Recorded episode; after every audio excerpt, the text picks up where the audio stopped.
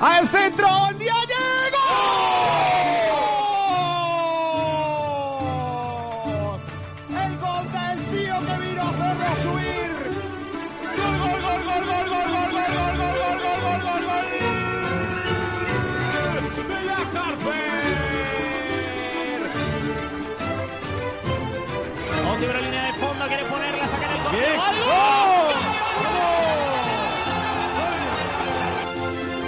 Una vez jugaremos mejor, otra jugaremos peor, pero siempre lo vamos a dar todo.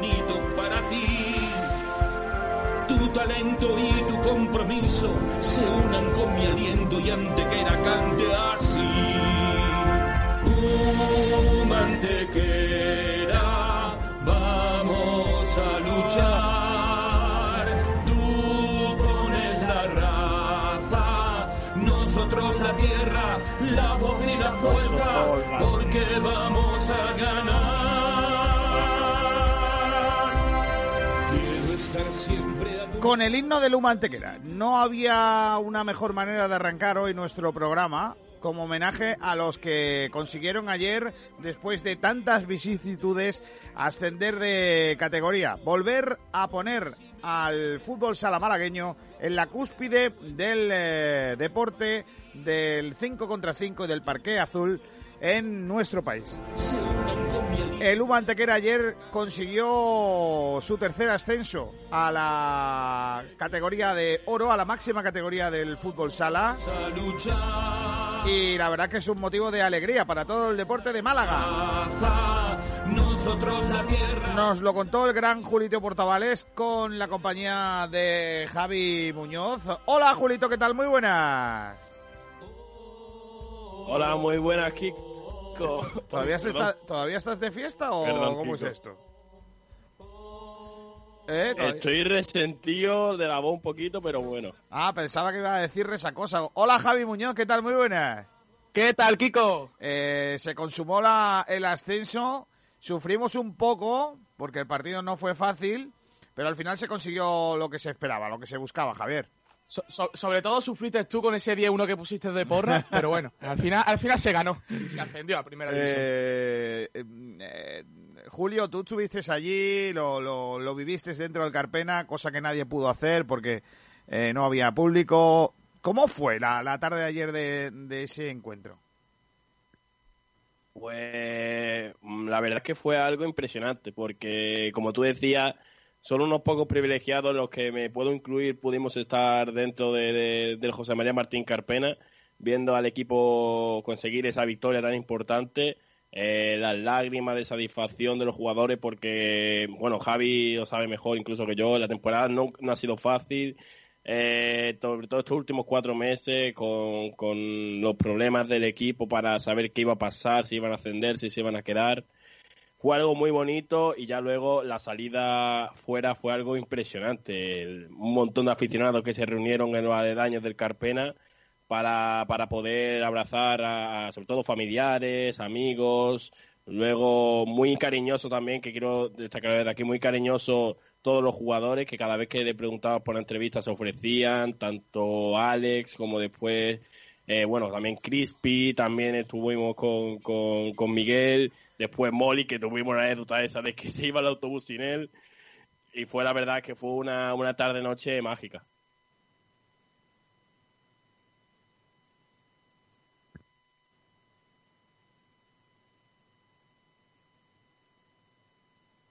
Eh, perdonadme, chicos, que estaba en, estaba un poquillo de aquella manera. Eh, no sé si, si tenemos Javi o, o, o Julito la oportunidad de hablar con algún protagonista de, de lo que vivimos ayer en directo. Nosotros hay que decir que eh, estamos muy contentos de ser el único medio local malagueño que, mm, que bueno, que, que estaba allí, que lo contó en directo y que, y que hizo entrevistas y estuvo en el postpartido, ¿no? Así que estamos muy orgullosos de haber acompañado el, eh, este, este momento histórico y lo que sí está claro es que bajo mi punto de vista estamos tenemos que estar con todos los deportes, ¿no? Que no solo de Málaga vive el, el hombre, sino que bueno, que estamos con el baloncesto, donde vaya ahí estamos, eh, estamos con el balonmano, donde vaya ahí estamos, y estamos también con el fútbol sala, con el atletismo, con el ciclismo, con todo, ¿eh? Con todo.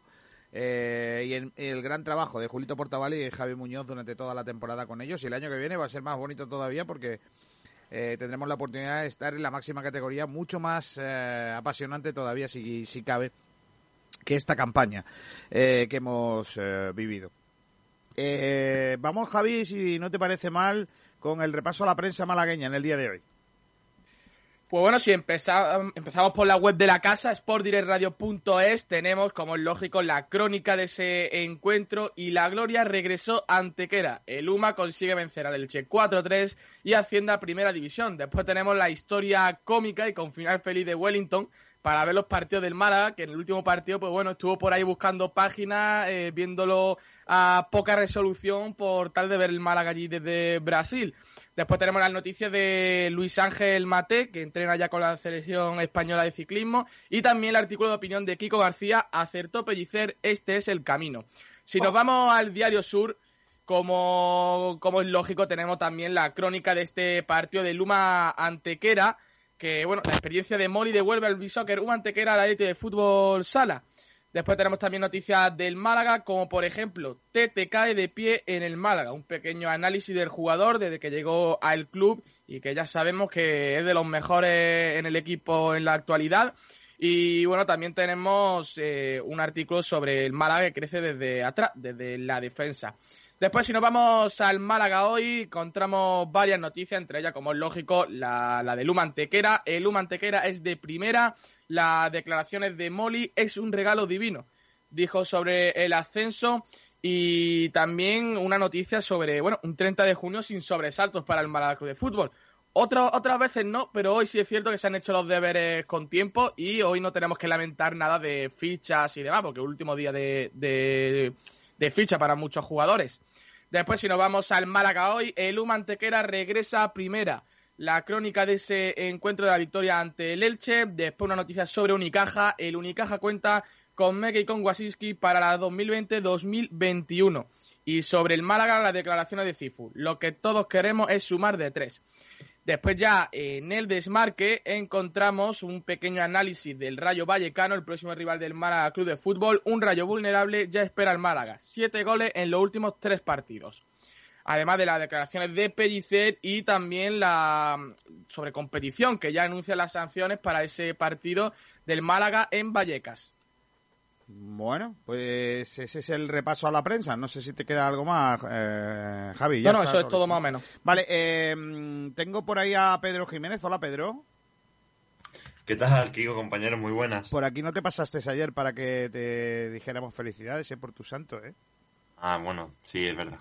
Eh, no pasa nada, porque yo me enteré por la mañana cuando iba en el autobús que era mi santo. Ya, yo ya dije que es una cosa lo de los santos que no controlo del todo. Que si imagínate que no me acuerdo de mi santo, pues de los demás, pues, Ya, pues menos ya. todavía, ¿no? Sí, sí. sí. Pero nada, Bueno. eh, muchas gracias igualmente por las felicitaciones y ya está. Y muy contento. Vale, eh, te iba a preguntar eh, qué tenemos hoy, qué estamos preguntando a los oyentes, qué tenemos de debate. Pues hoy tenemos cositas, además de las entrevistas que ahora comento, sobre debate. Pues tenemos, por ejemplo, este de Adrián, que dice así, básicamente. ¿Crees que Adrián se borró del partido en Vallecas Pero bueno, con esa roja directamente en Girona? Bueno, ahí esa preguntilla con Mardá o sin Mardá. eh, ya con como- absoluta maldad, ya, ya seguro que aparecerán por ahí los haters que tiene Adrián, que siempre le dan los palos al mismo. Seguro, ¿eh? Y ojito porque aquí también hay malicia en esta pregunta, ¿eh? ¿Te parece bien que Sadiku forzase la quinta amarilla para perderse el próximo partido? Mm, po- poca broma, ¿eh? Bueno, además tendremos dos entrevistas, una del Resina Malagueña, a Dani Ibáñez, entrenador del Trops, y otra a Artur, Artur Adaví, director del Club Invictus Málaga de Taekwondo. Hombre, hoy vamos a hablar de taekwondo un poquito, ¿no? Para que, porque claro, están volviendo muchas eh, disciplinas deportivas y tenemos que preguntar, ¿no? Si, si vuelve también, eh, pues eso, el, eh, por ejemplo, el taekwondo.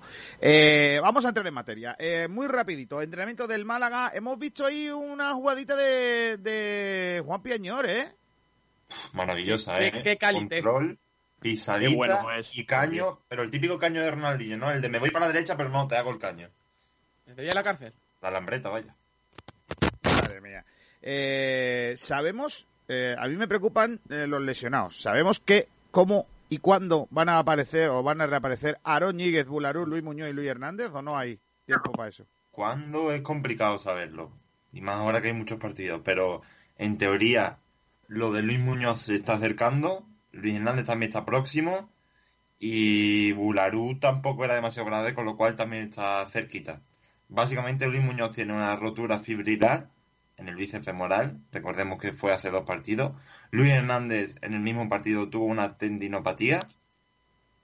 Bularú tiene una rotura en el abductor. Bueno, no es rotura, es molestia en el abductor.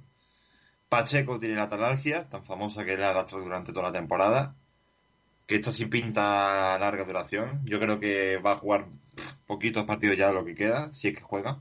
Aaron Ñíguez aún no ha debutado y es porque tiene una 15 de rodilla, sigue sin superarse. Y cada vez que sale la convocatoria estamos expectantes por ver si se incluye o no, pero de momento no debuta ni en la convocatoria. Hicham tiene problemas en los isquios, en el isquio izquierdo concretamente. El marroquí se rompió, tuvo que ser sustituido contra, con Renato Santos. En fin, eh, lo de Hicham también pinta para no muy corta duración. Y además de esas bajas, tenemos las sanciones de Sadiku por la quinta amarilla, que la forzó en uno de los debates, y otro debate también, la roja directa de Adrián. Bueno, pues vamos a hablar de esos dos debates. Voy a saludar a un grande, Borja Aranda. Hola, Borjita, ¿qué tal? Muy buenas. Muy buenas, compañeros, ¿qué tal? Necesitamos un poquito de salsa para los debates hoy, que no está el gran defensor de, de Pellicer. Y necesitamos a alguien que meta ahí un poquito Oye, de... oye, pero que yo estoy, ¿eh? Ya, ya, ya, ya. Si compensa uno por otro, si tampoco pasa nada. Eh, bueno, os pregunto, ¿no? Básicamente, ¿no? Eh, empezando por lo de Adrián, que a mí me preocupa mucho porque os voy a ser sincero. Yo es que tengo la sensación de que eh, siempre le dan el palo al mismo. Y estoy bastante cansado. O sea, ya llega un momento en el que eh, ya puede ser Adrián lo que quiera, ya puede hacer lo que quiera, que solo le falta haber matado a Kennedy. O sea, es que no he visto una cosa igual nunca. Eh, yo, sinceramente, no recuerdo una animalversión eh, más grande hacia un, a un jugador de fútbol sin hacer nada, sin ser culpable de nada. Y a mí, por- porque os digo de verdad, me parece absolutamente injusto. Eh, solo plantearos de que un tío tan profesional como Adrián González se haya borrado del partido es para mí una falta de respeto. Sea, Es que, es que yo no sé quién puede decir esa barbaridad, Kiko García. No lo sé, ¿eh? Aquí, aquí le ha dicho alguien esa barbaridad, porque es una barbaridad. no, aquí no. No, o sea, no. ¿verdad? no, Que sepamos, no. Yo sé quién ha planteado el debate. Para mí, para mí borrarse es lo que hizo Katie Barent en Tenerife. Eso es para mí borrarse.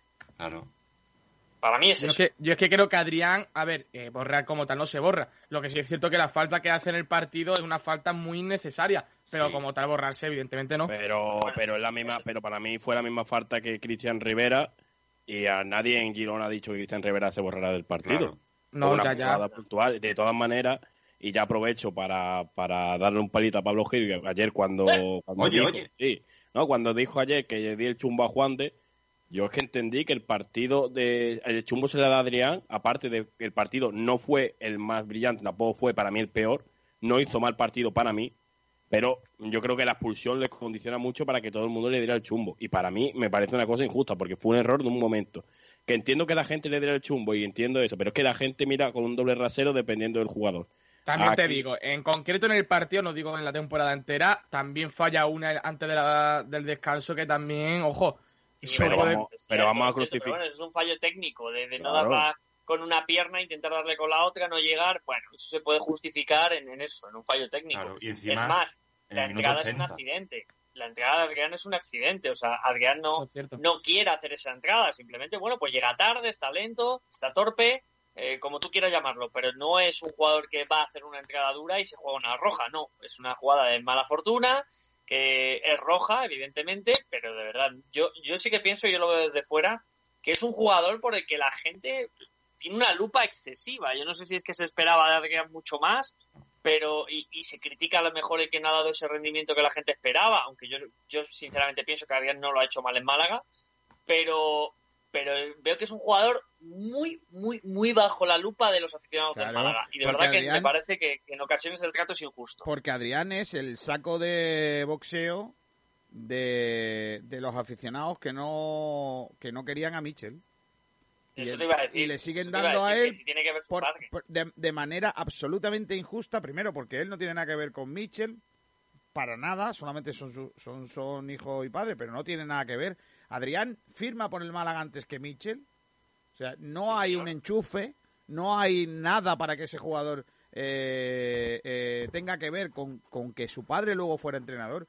Y ya está bien de que sea eh, el culpable de todos los males de este Málaga eh, en el terreno de juego. Mire usted, ha habido partidos en los que ni siquiera se le ha valorado ese, ese, ese otro fútbol que él tiene que los demás no tienen, que es contemporizar eh, la Claro. experiencia, el jugar, en- eh, jugar para el equipo, el de... Es que ha habido días que ha sido el que más ha corrido y se le critica porque no corre. Claro, y Pero seamos serios. Adrián no juega y se nota.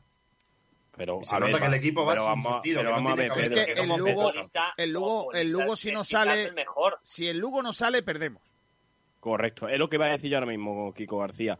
Eh, el otro día el Lugo, en la primera parte del Málaga, es bastante flojita, porque el Málaga en la primera parte no hace nada, y es entrar Adrián al terreno de juego en la segunda parte, y el equipo tiene otra cara en el partido. Pero cuando acaba el partido, yo no escucho, yo no escucho a nadie decir Adrián ha sido el mejor, o Adrián ha hecho un buen partido, ¿no? O, mm, se lo dan a otros jugadores. lo dije, ¿eh? Sí, sí, no, no, pero que en general la afición malaguista y un, un sector muy, muy claro, muy específico, no, no le da, cuando lo hace bien, no le, no le otorga esa, esa, ¿cómo decirlo? Esa admiración que puede tener, ese reconocimiento que puede tener por haber hecho un buen partido, porque hay un doble rasero con Adrián.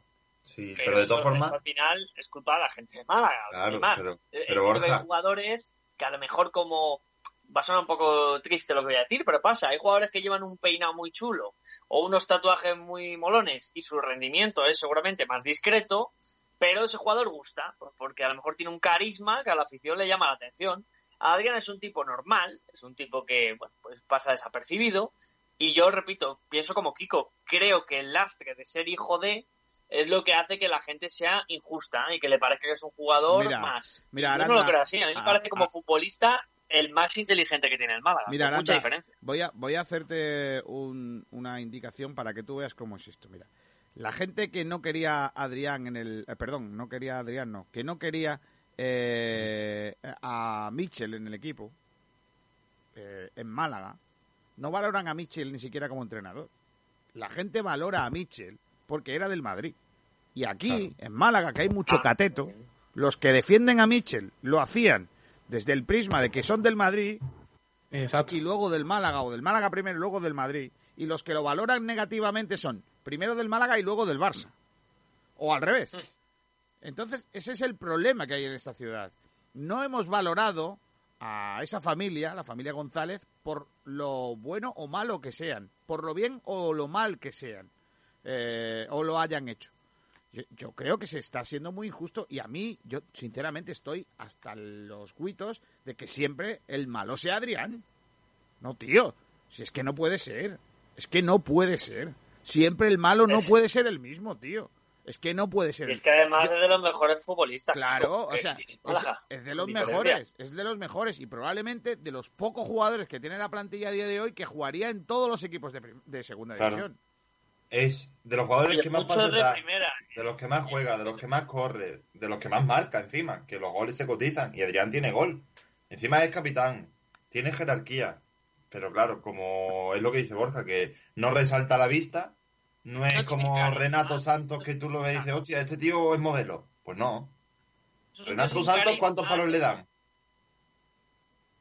Claro, pero, pero, pero es eso, Pedro, que al final hay jugadores que entran por los ojos, o porque vienen de un determinado club, o por lo que sea, que a la afición le cae en gracia y luego el rendimiento seguramente es peor que el de Adrián, pero bueno, pero pasan desapercibidos. Sin embargo, hay otros jugadores que, como dice Kiko García, que eso es un mal que tiene Málaga de hace mucho tiempo, lo de los multiequipos de la gente, Claro. eso al final provoca que, que no se sea justo con determinados futbolistas Claro. y porque haya una, una opinión viciada.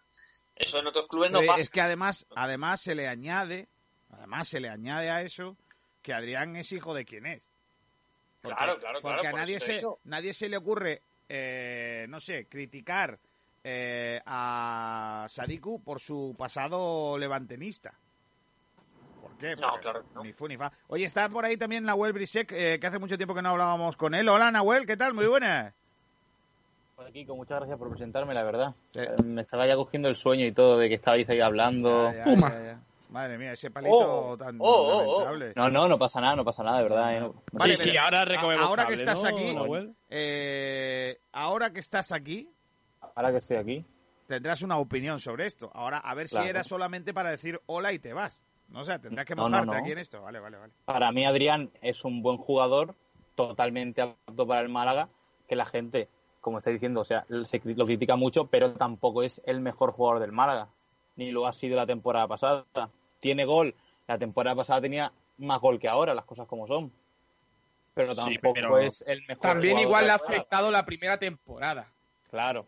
Porque la primera temporada sí es cierto que no hizo un buen papel en el campo. Ahora, eso sí, el año pasado fue de los mejores del equipo y este año Pero también. Vamos, pero vamos a ver, yo creo, yo creo que si hacemos una encuesta a, a 100 personas de fútbol en segunda división, yo creo que 98 te ponen a Adrián en tu Sí. equipo. Y eso Yo- lo tenemos, eso lo tenemos de acuerdo todos. Yo es que lo, lo digo y lo vuelvo a repetir muchas veces.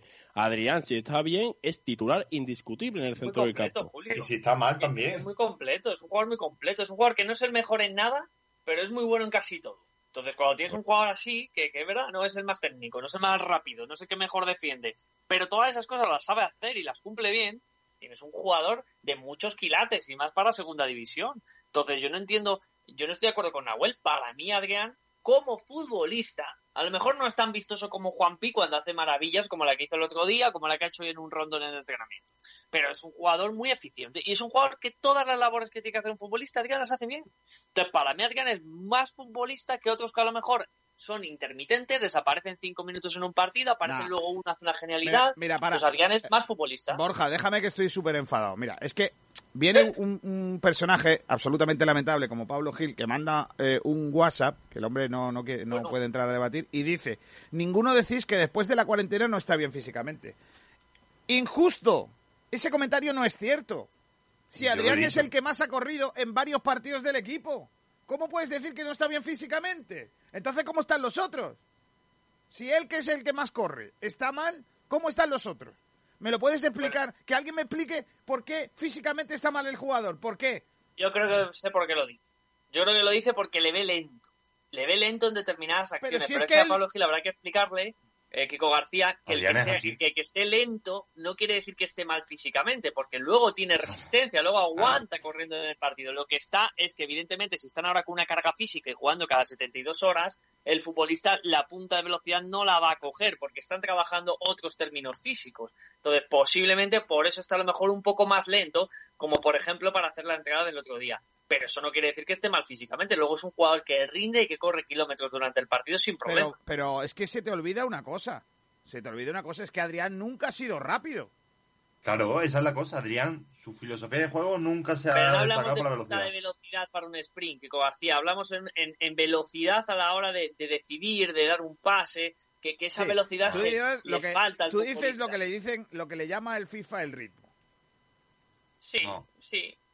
Podemos No, no, decir no. sí. Borja dice rapidez, por ejemplo, la toma de Velocidad de decisiones. reacción, dice. Vale, sí, más la velocidad de reacción a la hora de, de- de la toma de decisiones, pero es normal, cuando tú tienes una carga física grande y el Málaga entiendo que está poniendo a punto a sus futbolistas para poder aguantar cada 72 horas, el futbolista no está igual de ágil, no está igual de rápido a la hora de ejercer las, los golpeos, los pases, los movimientos, las entradas, como le pasa el otro día, pero eso no quiere decir que esté mal físicamente, es un jugador que tiene carga, y un jugador que tiene carga te aguanta como el otro día que hace 11, 12 kilómetros corriendo, pero posiblemente sí que es cierto que tenga cierta más lentitud a la hora de ejecutar acciones, pero eso no quiere decir que esté mal físicamente, eso quiere, incluso puede decir que lo que tiene es mucha carga.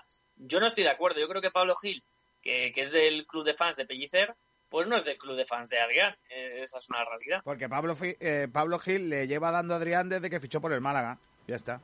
Desde que llegó Michel le está dando. Y como es su deporte nacional, mm, pues eh, meterse con el chiquillo, pues ya está. Ya puede hacer lo que quiera hacer. Ya puede ser Adrián. Marca dos goles, no sé qué. Y todavía hay uno mejor que él. Claro, pero es que Kiko, yo todavía no he escuchado a alguien alabarle a Adrián encima cuando en el descenso, cuando la gente se manifestó y demás, fue de lo que salió a dar la cara, siendo uno de los nuevos jugadores y de los más criticados, y siendo el hijo del entrenador. Eso. Al año siguiente, llorando como un condenado cuando nos ascendimos. Y se le veía también cuando hablaba que era crítico también y pedía perdón y demás. Y esta temporada también dando la cara. Y nunca se le ha valorado. A ver, Pedro, No, a mí pues- el, el que llore o no llore, a mí personalmente, pues me la puede, me- no me importa No, no. tanto, porque Uy. Mula en su día, pues también lloró y sé que siente la- los colores de la camiseta, pero no me parece un argumento válido, ¿sabes? Bueno, pero, pero es un tipo comprometido y eso en el fútbol Sí, ahora vale sí. mucho.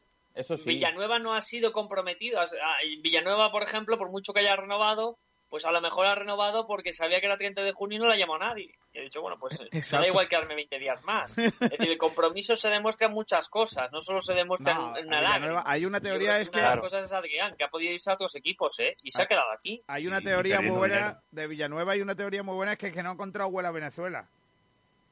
Entonces, Pues, dice, bueno, para irme. No, no, ni equipo ni nada. O sea, se ha tenido que quedar no porque quiera, sino porque es que no le quedaba otra. Es que es más triste todavía, es que el problema no es que no haya encontrado aquí, porque también es que no ha encontrado vuelo para irse. O sea, es que si hubiera encontrado vuelo, igual se hubiera ido. Eh, yo insisto otra vez lo mismo, ¿no? No, no sé, ahora vamos a ver si hay gente que opina en las redes, ¿no? Pero yo creo que eh, haciendo un mal partido, que lo hizo el otro día, que no estuvo bien, porque también es verdad que cuando está mal, pues se le dice, yo creo que la gente eh, solo cuestionar el que un futbolista como Adrián se pueda borrar del partido ya le está faltando el respeto. Porque Gente que no sabe. Adrián no se borra nunca, ya te lo digo yo. No se borra nunca. Podrá ser bueno o malo el partido de Adrián, pero él no se va a borrar jamás. Ojo que tenemos aquí a alguien. No, Pablo Gil, madre. Ha, ha entrado fuerte. Pero Pablo, vamos a ver. Eh, primero, buenas tardes. Buenas tardes. Y segundo, Por decir algo. ¿eh? pero por decir algo. si tú estás aquí ahora mismo, ¿quién está haciendo el trabajo que tú tenías que hacer? Toma. Ahora mismo nadie. O sea, Sport Direct Radio ahora mismo está en un vacío. O sea, puede llegar, Está en el limbo. puede llegar el, el vacío de poder. y hacer una OPA hostil y comprarlos. Porque no hay- Posiblemente, si ahora mismo a, yo qué sé, a Nacho Carmona le da por dar un golpe de estado en Sport Direct Radio, Sí, sí, pero que no, no, has puesto un mal además, es el, ejemplo, ¿eh? además es el perfil perfecto para que dé un golpe Sí, de, espa- de Un estado. golpe de estado. Nacho Carmona, no, no, no. Cuidado, Sí, sí, que sí. los- golpes de Estado puede, puede ser izquierda y de derecha, ¿eh? No, no os metáis con el pobre chaval, ¿eh? Pa- Pablo Gil, ¿estás haciendo esto para, para que Pellicer pueda dar el, el golpe de estado directamente? Sí, sí, sí, y, y- y derrocar a Kiko García, crítico profesional de Pellicer. Pablo, estoy haciendo Es esto, Pellicer Pablo, le da mil vueltas a Kiko García. Oh, Bueno, estoy haciendo esto bueno. porque me parece una vergüenza y os lo digo de verdad. Oye, oye, oye. oye. El debate, el debate por llamarlo de alguna manera que estáis teniendo sobre Adrián. ¿eh? Pero si el debate sea, lo has planteado tú, eso sí que da vergüenza, el que ha planteado el debate. Claro, es que mm, si os ponéis todos, ah, es que todo el mundo le echa la culpa a Adrián, es que eh, Adrián es, es el mártir del malaguismo. Pues claro, no hay debate, pero es que mucha gente. Es que la Mucha gente, que hay. Está diciendo, y con razón, en nuestras redes eh, sociales, que, que Adrián, nos pongamos como nos pongamos, no está bien después de la cuarentena. Y, está mal, está mal decir eso. Está mal eh, decir que Adrián físicamente no está bien. Pero eso Que el único dice? partido, Pero, el Pablo, único partido bueno que ha hecho Adrián fue el Lugo y jugó 45 minutos. ¿Está mal decir eso?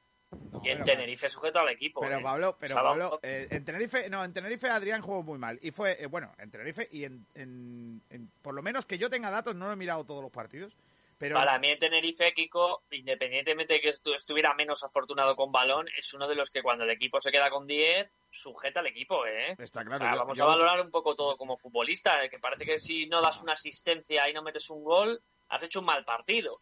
Y luego hay otros am- amiguitos de Pablo Gil que están pasando sin pena ni gloria por el campo, pero Bueno. luego de eso no decimos nada.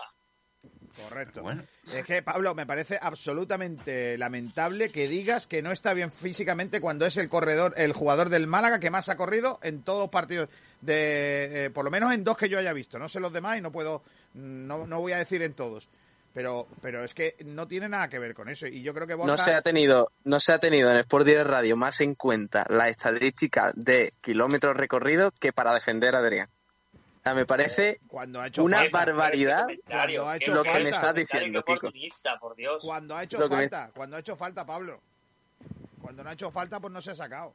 Pero claro, Es que, vamos a ver, me estás hablando de que, es que eh, estás en la entrando a mayoría de partidos, que por cierto, sí, sigue, sigue. por sigue, cierto, perdón. Adrián, Adrián es, es de los que de los que más juega, por tanto, es normal que corra más que Renato Santos, por ejemplo, al margen de hablar de nivel, de quién es mejor. eh, También quién corre aporta más que Katie. También corre más que Katie. Bueno, Katie Barre, ya sabemos. ah, ah. ya- Que ¿Qué ya pasa? ¿Qué pasa con... A ver, habla, habla. ¿Qué pasa con Un poquito sobrepeso también ha vuelto y No no te pasa quedes a medias. ¿Qué pasa Pero con. Keidi? Pero porque Katie Barre no se suma al ataque. O sea, estamos ¿Cómo? hablando. Pues ya está, pero entonces es necesario Adrián o no es necesario. ¿Está haciendo las cosas bien Adrián o no? No. no. A ver, vamos a ver. Lo que pasa, ¿Por lo qué? que pasa, lo que pasa, Pablo, lo que pasa aquí es que, claro, KD se tira más al suelo, roba más balones, es más no sé qué, es más Tiene más lo que sí- carisma, lo he dicho antes. Correcto, Tiene más carisma. correcto, más. correcto. Sobre Y todo por eso, ese baile en la Rosaleda. Grande. por, por eso y se parece y parece ahora que yo no estoy desprestigiando a KD, a mí KD me parece un pedazo de centrocampista como la copa de un pino. Pero lo que no podemos hacer es eh, mm, a valorar a unos jugadores por una cosa y eh, intentar no valorar a otros por las mismas. Vamos a tener un mismo rasero con todo el mundo, no por llamarse Adrián, tiene que pasar una cosa distinta a por llamarse Katie. Es que no puede ser así, Pablo. Claro, Julio, Pero, y además, Julio, no puedes comparar a vemos jugadores. un partido del Málaga y hay gente que dice, "Joder, es que mira cómo corre Keidi, es que, es que no para, es que tal. Y eso lo valoramos. Si lo hace Pero lo si es valoramos. que- Pero si lo hace Adrián, llega Pablo Gil y dice que es que estamos sacando el cuadernillo Claro, de y estadísticas de lo Bularú- que corre uno y el otro. Bularú cuando juega, se dice que juega y que lo, lo que aporta es eso, que corre por todos lados, con lo cual, ¿se puede valorar o no se puede valorar? Porque entonces Bularú He no hace corrido nada. más. Vale. Dile, dile. Pablo Gil, contesta. Ha muerto Pablo Gil. Ya, ya Le falla el ahora, wifi en los ahora, momentos ahora. clave. Ha vuelto a el perder. Ahora, otro ahora, debate. ahora, que, que me está boicoteando. Este debate lo iba a perder boicoteando por, por incomparecencia. ¿Pero qué tiene que ver Mitchell? ¿Ves tú? Que, Que se te ve- sí, hombre, que desde te ve- México estaba Claro, se, toqueteando las redes. se te ve a leguas que le estás dando palos a Adrián por su padre, que él no tiene culpa de, No, de no, no, que no. su padre hiciera lo que hizo, que no tiene culpa. ¿Te ha hecho Lo algo, de Mitchell? Lo de, lo de Mitchell lo he dicho de lo he dicho de broma, pero No, no, no. pero al Se margen te ve- de eso, se te ve el al margen, cartón, vamos a ver, Kiko García, se te Kiko ve el García, como no me, me vengas con milongas, no me vengas con milongas cuando el resto de la temporada que Adrián en líneas generales lo ha hecho bien. Yo no he criticado a Adrián normalmente, pero es que eh, eh, después de la cuarentena está mal. Nos pongamos como nos pongamos. Adrián está mal y el otro día se vio contra el Girona, que en la primera parte no apareció para lo que tenía que hacer y menos mal que está Juanpi para organizar al equipo. Y, y- y luego se vio en la segunda parte que en esa jugada llegó tarde. ¿Por qué? Porque físicamente está muy cansado. Y No, algunas veces se le ve hasta frustrado en el campo. Vale, porque- estar cansado te lo puedo comprar. Estar cansado te lo puedo comprar, pero eso no es estar mal físicamente. La fatiga no es estar mal físicamente. Pablo, Es yo, que yo por creo ejemplo, que tú yo, que hablar de ejemplo, cosas genéricas y, y lo siento, pero yo como mister me, me- me pongo enfermo. O sea, estar mal físicamente ahora ya es diferente. Ahora ya es que está cansado. Entonces es que tiene fatiga. Pues sí, porque el Málaga con una plantilla tan corta, Adrián lo juega prácticamente todo. Entonces es normal. Vamos a ver, Borja, Borja, que el otro día eh, Adrián, eso, a mitad de temporada, eh, al ritmo físico que llevaba, el otro día, la ocasión que tiene en el punto de penalti contra el Girona, eso no la falla. Pero, que eso no es Pero por físico. Jugaba, jugaba domingo, martes, jueves, sábado, domingo. Es que no, es que eso tampoco Pero- pasaba. Pero es que de todas maneras, a de todas maneras, Sadiku falló también otra ocasión ese día. Otro, otro que Y- luego y no- metió una y parece que hizo un partido. Claro, y, y- y no- y a él, y a él no lo criticamos. A él no lo criticamos ¿cómo que no? Pero si, yo, pero si yo llevo diciendo del partido contra Huesca que también está mal físicamente y, y no aguanta todo el partido, por eso lo tienen que sustituir. Nada, nada. Pablo. Nada, Pablo, Pero, nada. pero no me, o sea, no me vendáis la moto. eh, Yo, yo Pablo, siempre digo, vamos a ver, en los cuatro a- partidos, en los cinco partidos que lleva el Málaga, yo, yo he dicho que Sadiku no está bien y por eso se le notaba que tenía que sustituirse algunas veces por, por buena casa. Pablo, voy a ser igual... Estás aprovechando para, para, decir que que Sadiku, va a ¿eh? No, a ver, déjame, déjame una cosa, que voy a ser lo mismo de ventajista que Pablo Gil. Igual, si Pues tantos jugadores están mal físicamente, es que Pellicer no está haciendo su trabajo bien y tiene a los eh, jugadores fritos. Pablo Gil. ¿Qué quieres que te diga, ¿qué Kiko? Yo, yo, Hombre, es que para yo ser lamentable... Ahora a ver si Adrián tiene también la culpa de que el padre le tocara los huitos a, a Valderrama. A Valderrama. Claro. ¿Qué quiere, mejor- Kiko, ¿qué quieres que te diga? Yo no le estoy, yo no es- quiero echar a Adrián a la hoguera, yo solo estoy diciendo que para mí Adrián físicamente no está bien, sea por el motivo que sea, por culpa de Pellicer, por culpa de que no se ha cuidado suficiente, no lo sé. Yo solo hablo de lo que veo en el campo y para mí. Adrián no está bien porque no llega con la frescura al área como que llegaba antes eh, a mitad de temporada. Eh, luego en el centro del campo yo lo veo un poco perdido, en la organización del balón no lo veo. Y sinceramente, que, hay, que corra más durante un partido, porque además es el que más juega eh, y todo eso, al margen del gran trabajo que hace sin balón, no me parece que sea como para reivindicarlo de decir que, que bien está Adrián. Pues no, yo espero más de Adrián, porque además es, es el capitán del equipo, no sé si, si lo recordáis. Y no, y Sí, no le achaco nada. O sea, yo a, a- como capitán del equipo, chapó. Porque siempre da la cara. Él nunca falla. Y Yo estoy de acuerdo, Pablo, con que físicamente igual no está. Pero es que si no está para 90 minutos, que juegue para 70. Que juegue para lo que pueda jugar. Y Ya está, pues eso es lo único que estoy Lo diciendo. máximo que pueda. Eso es lo único que estoy diciendo, que para mí Adrián mm, no está bien. Igual que Tete Morente, por ejemplo, está como un tiro, o Juanpi eh, ha vuelto mm, de manera espectacular, Adrián no está bien. Y ya está, y me podéis hablar de Mitchell, de Valderrama, de lo que queráis, pero Adrián no está igual de bien que al principio de la temporada. Y ya Pero, está. pero como Adrián están muchos. Pero, pero Claro. yo estoy seguro de que es la carga y la fatiga de los jugadores. Hombre, y es que más eso es los del normal, tenemos una plantilla muy corta y los partidos que son, que son Claro. 11 partidos en un mes. Y decidme, decidme tres jugadores que veáis que están igual que en el parón, después del parón, de igual de bien. Yo es que Tete Morente, que a mí me parece ahora Juan mejor- Tete y... Vamos a ver, jugador del eh, yo sinceramente, yo sinceramente a, a Cifu y a Juan Carlos veo muy finos en nos ha jodido porque Cifu no está jugando y Cifu cuando sale está finísimo porque no está jugando martes, jueves, martes, jueves, martes, jueves, da- domingo. No juega cada 72 horas, está jugando Ismael Casa. Bueno, y Juancar y Lombán, eh, yo, yo sinceramente los veo bien. Bien.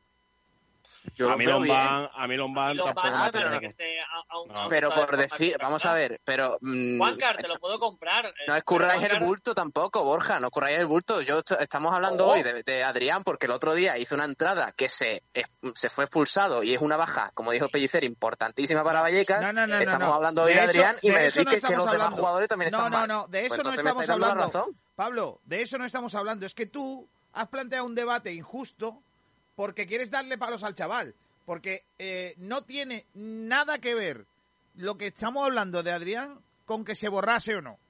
No tiene nada que ver.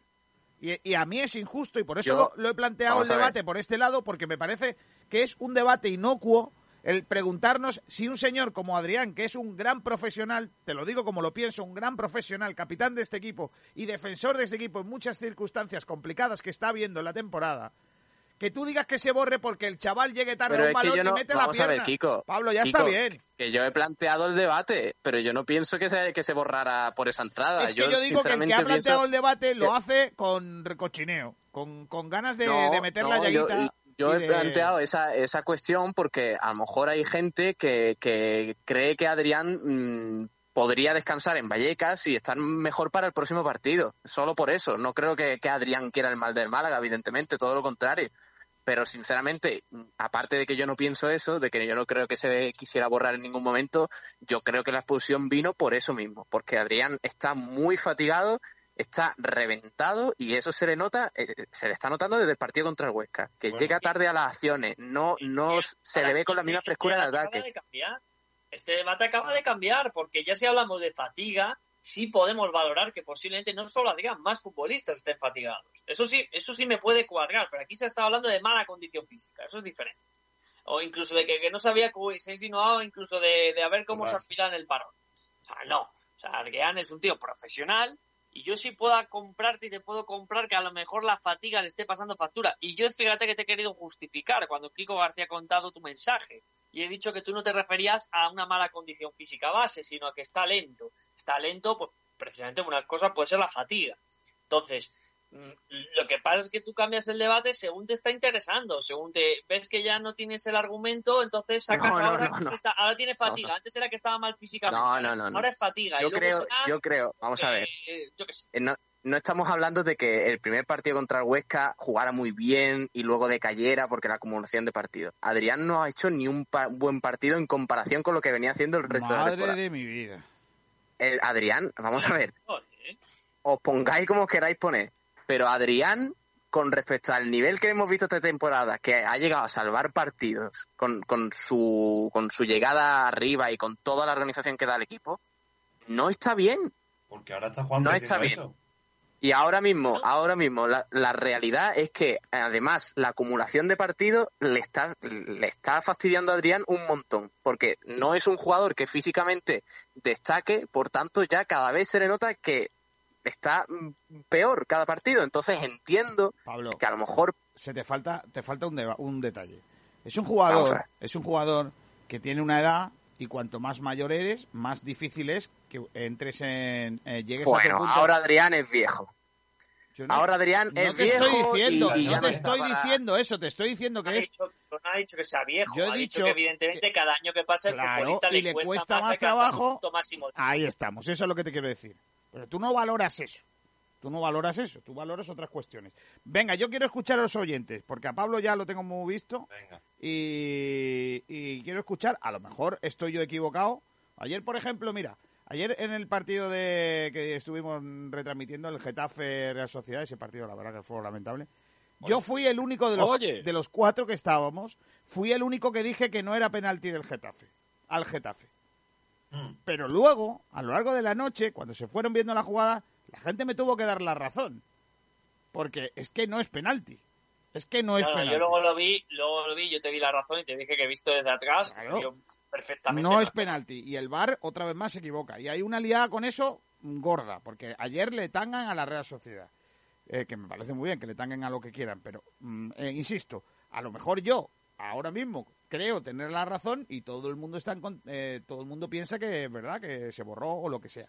Pero a mí me parece que el debate en sí, como tal, creo que es está hecho a, a- a maldad contra el chaval. A mala leche. Yo creo que sí. Yo creo que sí. Ahí, ahí, ahí, inquina. Bueno, te leo comentarios. Por favor. Venga, a ver, a ver. Francisco Javier dice, no tengo esa sensación. Creo más bien que está frustrado porque sabe que no está bien físicamente. Y el no poder ayudar al equipo como querría le hace estar enortado, entre comillas. Oh, qué buena palabra Pero no es excusa, pero no es excusa ya que es un profesional y es el capitán. El primero en dar ejemplo y sigue. Pero tal como está el plantel, para mí juega titular si está bien por lo que aporta. No hay nadie mejor que él en su puesto. Así que espero que coja ese punto de forma óptimo, óptimo y de confianza, porque se le necesita de cara a lo que nos queda de competición. Totalmente de acuerdo, lo suscribo todo. Eh, Francis Rumbamor dice, yo creo que Adrián, aparte de que le sacaron la tarjeta, es mejor así que le den un descansito. No está jugando como se esperaba de él, aunque siempre lo querría en mi equipo. Juanpi también pasó, también pasó de un, sí, también pasó de un desechado a ahora un armado. En fin, son antibajos del fútbol. Fran Furiano, no, porque quedando 75 minutos no lo, bueno, sería 15 minutos. No lo veo haciendo eso. Además, fue una entrada fortuita, que sí, es roja, pero no veo que fuera buscando la roja, correcto. Alejandro Luque, yo creo que no, aunque fue una entrada que, que podría haber evitado. A ver, yo creo que fue un lance del juego que, obviamente, por el cansancio, llegó tarde y fue roja. ¿Fue pisotón y fue roja? Pero no fue él buscando como Sadiku que, que estuvo perdiendo tiempo. De todas formas, él si quiere descansar, le dice, Mister, no estoy para jugar. Y no juega, como hizo ya en el partido contra el Lugo. Y juega la segunda parte. No creo que haya- haga falta borrar la ¿Estás di- segunda tarjeta roja. ¿Estás diciendo que hace un Messi? No. ¿Que Adrián decide cuándo juega y cuándo no? No, hombre, pero Kiko, eso sí No, si no está, no. los futbolistas. Claro. Oye, mister, no me siento bien, me siento fatigado, necesito que me des un descanso. Y luego ya Claro. dirá el entrenador, pues no, te necesito y tienes que jugar. Bueno, pues juego. Pero sí es normal y además creo que es bueno que el futbolista, teniendo compañeros que pueden jugar y estar en mejor momento, si se siente fatigado, decir, oye, mister, necesito un descanso. Necesito un descanso, además, ya. Y eso sí lo, lo entiendo y lo veo, además, necesario que en un equipo y en un club los jugadores hagan ese tipo de cosas. ¿Hay más comentarios? No, ya está. Y, y Mira, en- Facebook Facebook Live- te leo, Kiko, porque tenemos algunos como el de Conchi Barranco. Conchi. que nos dice, que nos di- nos dice, el debate se hace por ser quien es. Se le han dado palos a, a otros jugadores y no ha habido debates. Ay. Eh, y Enrique Quesada Ledesma eh, dice al respecto de lo que comentó antes Borja con referencia a lo de que en Málaga somos del Málaga y luego de otro equipo. Razón tiene, pero la culpa no es de del Málaga, es de las mierdas de otras emisoras de radio que no paran de lavarte la cabeza con otro equipo de fútbol. ¿Eso, eso quién Bueno, lo dice? también. ¿Eso quién lo dice? También le podemos decir, Kiko, que, que eso también ha, ha ocurrido porque el Málaga pasó tantos años en Segunda B y, y tan lejos del fútbol profesional que muchos jóvenes y muchos chavales, pues su equipo, pues sí, seguían al Málaga, pero como un equipo, pues eso, pues de Segunda B o de, o de categorías inferiores y se buscaron una solución, sustitución con otro club de primera. Y eso, pues es la- otro de los motivos, eh, independientemente de que efectivamente ahora los medios de comunicación todo sea Real Madrid-Barcelona, Barcelona-Real Madrid. Tengo otro comentario en Twitter, Pablo, Por favor. que ya creo que es el último. José Antonio Escobar dice, Sport Direct, bueno, nos menciona, dice, lo que critican a Adrián es porque es del Madrid. Si hubiera venido el Barça no dirían ni pío, se les va el catetismo a la legua. ¿Cómo? ¿Pablo formas- Gil, ¿Pablo Gil en merengue? De todas formas, No, al revés. al revés, merengue no. No, no, Catalino, Catalino, ¿no? Madre mía. Le gusta la, Sí, le No, gusta- pero, pero al final el, le el- gustan el los argumento, calzots. el argumento que, que señala el, el oyente al final también nos, hace ver ese, ese forofismo madridista-barcelonista, ¿no? No, es que si fuera del Ma- es porque es del Madrid, si fuera del Barcelona no lo criticarían. En ese mensaje dentro también estamos otra vez metiendo esos dos focos, ¿no? No solo el Málaga, sino el Madrid y el Barcelona. Mira, para terminar, dice Alberto Ortiz por Facebook Live, dice, no estoy de acuerdo para nada con el tema de Adrián y Mitchell. Yo valoraba bien a Mitchell hasta que dejé de ver buenos resultados y aparecerme extraño cosas que hacía en los cambios y en las alineaciones. Ah, Igualmente, cuando fichamos a Adrián me pareció un fichajazo y cada vez me ha ido gustando menos. Hay partidos que ha sido eh, desesperante su actitud en el campo, su arrastrarse en el césped y también he sabido valorar su aportación de cara al gol y su aportación de mandos eh, dentro del campo con sus compañeros. No Y te lo dice uno que es solo malaguista, que a los 30 años de vida llevo 25 de socio continuo y como yo, muchos de los socios que se sientan conmigo y pensamos muy parecido. Por cierto, Kiko, también se hacen muchos kilómetros andando en círculos a un kilómetro por hora. Casi nunca mete la pierna porque no llega y cuando llega pasa lo del otro día. Y añade, ya para terminar, y obviamente no veo a Adrián borrándose nunca porque su implicación es innegable. Yo es que no estoy de acuerdo en un detalle de lo que... A ver, hay cosas que no entro a valorar porque es, una opinión suya y bueno, no, no entro a valorar. Pero hay una cosa en la que no estoy de acuerdo. Eh, yo creo que nunca se ha arrastrado por el campo. Nunca. Nunca. No estoy de acuerdo con eso. Y, y tampoco estoy de acuerdo en que vaya andando. No, no estoy de acuerdo tampoco eso. Es, es verdad que es un jugador que no va a dar un sprint eh, como el que la, la gente espera porque no tiene ese sprint. No lo ha tenido nunca ni lo va a tener ahora. Con lo cual, eh, claro que, que, que puede parecer que es un jugador que, indolente, pero no es así. Adrián no es un jugador pecho frío. No es un pecho frío, Adrián, no. Y me da mucho coraje Y además- que se le nombre así porque es injusto. Kiko, y otra cosa, la gente muchas veces está criticando a Adrián porque recuerdan sobre todo al Adrián de Leibar, porque eh, Adrián Sí. antes de Leibar para mí fue un jugador intrascendente en el sentido de que no destacó en nada, era un jugador más. En el Eibar, Adrián se sale porque Mendilibar le pone un sistema donde él tiene una cierta libertad y él es un llegador y él es el media punta y él está, entre comillas, fuera de muchos esfuerzos defensivos y es, puede lucir más. Entonces, hace un grandísimo año en el Eibar. Cuando lo ficha el Málaga, todos coincidimos en que era un grandísimo fichaje, porque en el Eibar lo hace fantásticamente bien. En el Málaga, desgraciadamente, por diferentes motivos, ha ido reciclando su posición. Ya es muchas veces un pivote, prácticamente, un doble medio centro, en muchas ocasiones. Entonces, Adrián se ha adaptado y ha sabido adaptarse. Y ha sabido darle al Málaga mucho criterio, le ha dado trabajo, le ha dado saber leer los tiempos del partido, cosas que otros futbolistas no lo ven y él sí lo ve. Él ha usado la inteligencia para reciclarse como futbolista y ha dado un buen rendimiento. Luego podemos entrar en gustos personales. A mí me gusta más o a mí me gusta menos. Perfecto. Pero yo de verdad que no creo eh, en lo que ha dicho el, oyente de que se arrastre por el campo, de que vaya andando. Eh, en fin, creo que esas son, además, y yo lo hablo por, por las opiniones que escucho de gente de mi club sobre algunos jugadores de mi equipo, que cuando dicen eso no es una verdad. No van andando esos futbolistas ni se van arrastrando, sino que les exiges mucho más y a lo mejor la gente considera que, que no están dando más rendimiento porque tienen que correr más. La gente muchas veces sintetiza el rendimiento a correr. Y tú puedes correr muchísimo y hacer 15 kilómetros en un partido, pero correr mal. ¿De acuerdo? Y yo creo que, por ejemplo, en el caso de Adrián, es un futbolista que sabe lo que tiene que hacer en el campo. Por ejemplo, Katie, que es un auténtico todoterreno y un magnífico futbolista, que a mí me gusta, dentro de que está como una chota, pero luego es un futbolista que llega que, y quiere llegar muchas veces a sitios que no tiene que llegar. Y, y eso a mí yo lo valoro lo valoro porque me parece un gran esfuerzo y un gran futbolista, pero ahí lo hace mal. Adrián en ese sentido es más inteligente, o considero que es más inteligente. Sabe cuándo tiene que ir a presionar, sabe cuándo tiene que replegar, sabe cuándo quiere parar los tiempos del partido. Entonces, de hecho, creo que tenemos que tener una visión más allá de lo que la gente espera del jugador y lo que realmente aporta. Hay un detalle que, que, de hecho, que perdona sí. Julio, eh, dale, dale, dale Julio. No, que ya lo estábamos hablando el día de retransmisión con el tema de correr o cómo correr o qué tiene que hacer. El otro día, Benquemasa, cuando sale al campo, lo hablábamos Borja y yo en, el, en mitad de retransmisión, no se ofrecía. Es decir, no sabía dónde encontrarse en el campo. Al final, exactamente, correr. Y, y corría mal. O sea, el tío corría porque corría, pero corría mal. Entonces, al final tenemos que tener. Uy, al final tenemos que tener cuidado con esas cosas porque realmente eh, Adrián yo creo que no destaca porque es lo que dice Borja, no es un tío que te hace un 10, pero yo creo que siempre está en una media de 7, 8, a veces te puede hacer un 9, otras veces te puede hacer un 6, pero un tío que yo creo que siempre cumple. O de que y cuando no se están esos jugadores se nota.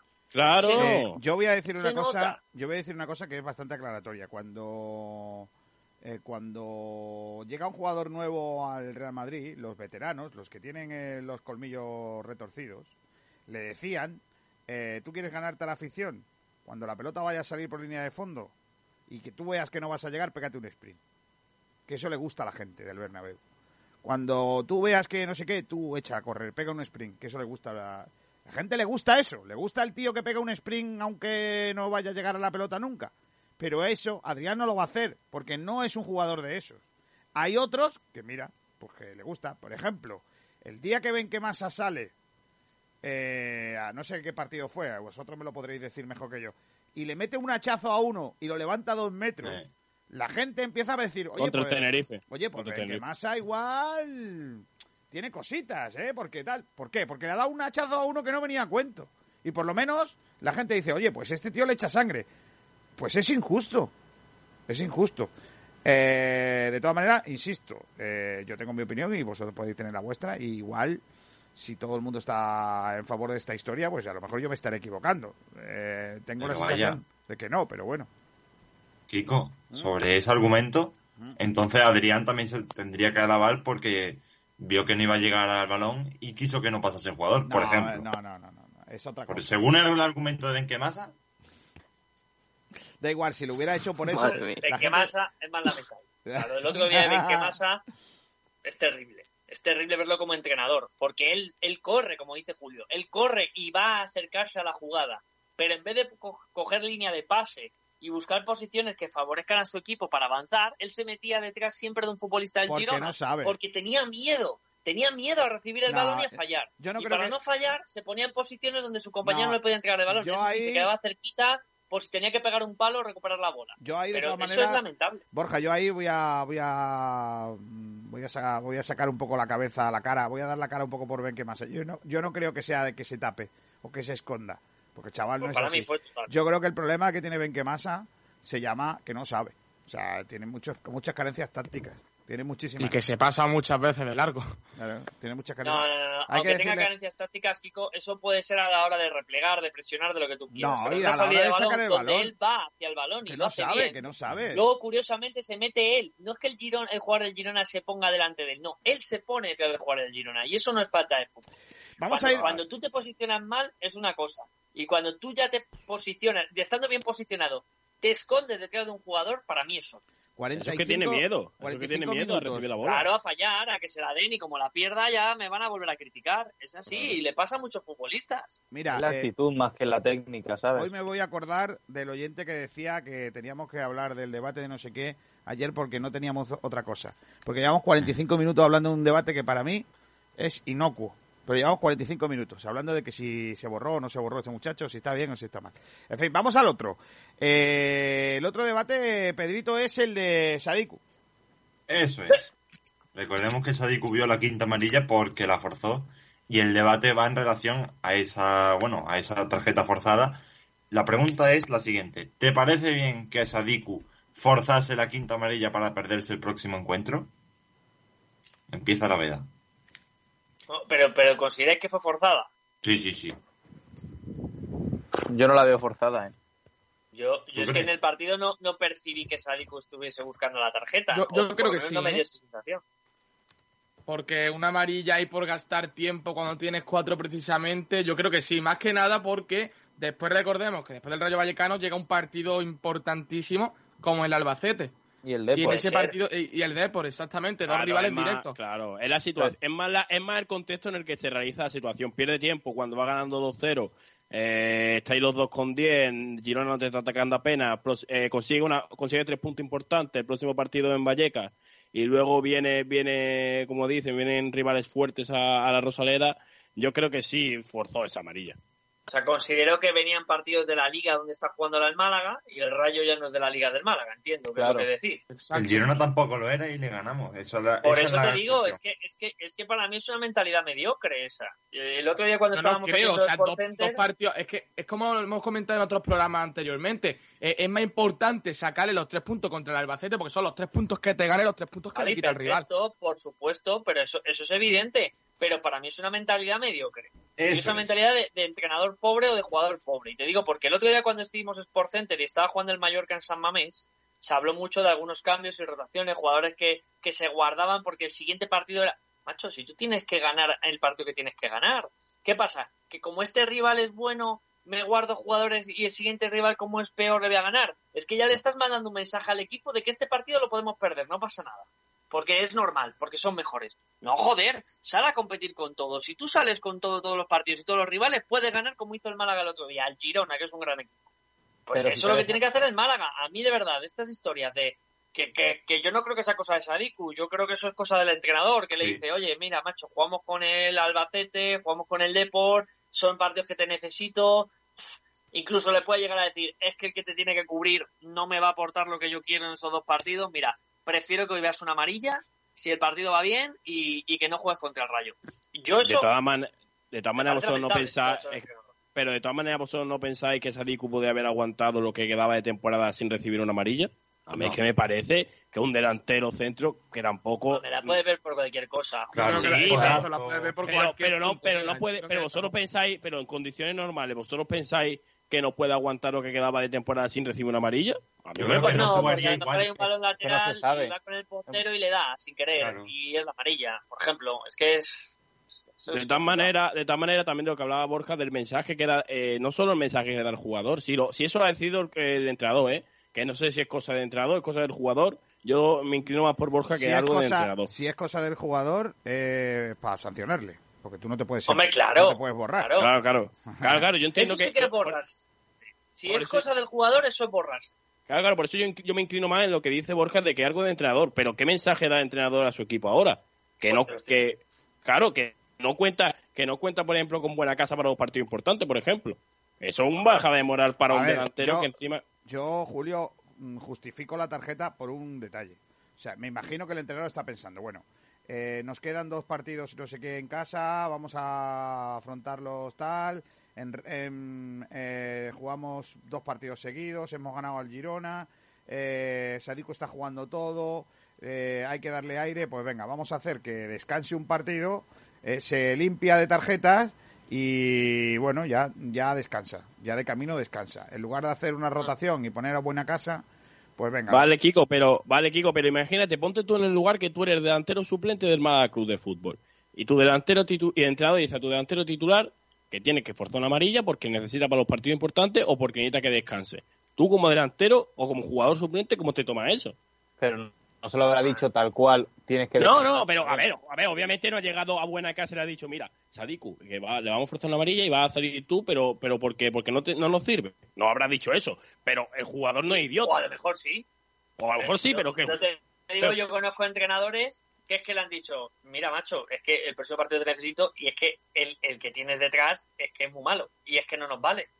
por eso le digo, pero que los jugadores no son idiotas. Que, Cuenta, que, cuenta Borja la Grande, de- que los jugadores no son idiotas. cuenta la del Mono Burgos con... con El ese- no, no, no fue exactamente el Mono Burgos, pero eh, hubo, yo creo que fue Leo Franco, finalmente, me, me equivoqué en el, en Ah, el ¿sí? protagonista, pero pasó con Pichu Cuellar.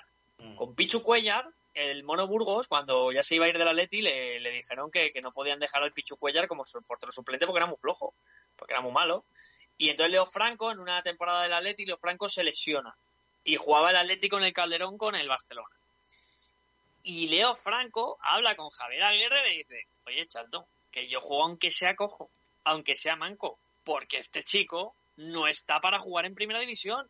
Es muy malo, está, no, le, dijo muy malo, le dijo, es muy flojo, no está preparado para jugar en primera división.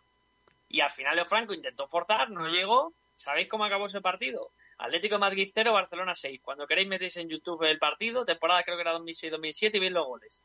O sea, terrible. Porque el propio jugador sabía lo que había. Y le decía al eh, entrenador, juego si hace falta, si como pueda forzar o, o- o vamos, o infiltrarme, juego. Y además, Porque no está para jugar este además que... Y los eh, jugadores y el entrenador lo hablan. Julito, no estoy de acuerdo en una cosa. Eh, ¿Qué va a pensar el, filial, el, el suplente? El suplente lo que tiene que pensar es, esta es la oportunidad de mi vida de jugar en un equipo.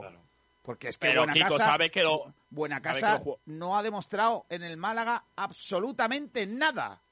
Sí, Kiko, pero sabes que los que De jugadores- hecho, Es la perfecta de ahora de, de, pero, de que, pero que validar. eso lo ve, de pero hecho, yo lo si, vosotros, si yo pudiera, ve- ponía a Julio. O sea, te lo digo como Ah, lo sí, pienso. pero- Pongo a Julio, sí, que va a Claro, tener más Kiko, hambre que el otro. Kiko, pero que, ta- que cada jugador es un mundo. Que tú, a lo mejor, desde tu punto de vista, ves que eso es una, una de, de motivación para el jugador o para él es un palo muy gordo y a lo mejor sale al campo el chaval derruido eh, anímicamente. Es que los jugadores son un mundo, hay jugadores tan distintos, ¿tú con personalidades tan distintas. Sí. Julio, ¿tú crees que Buena Casa, que ha- vamos, este año ha estado ya en dos equipos, lleva no sé cuántos equipos en pocos años, no juega en ningún lado?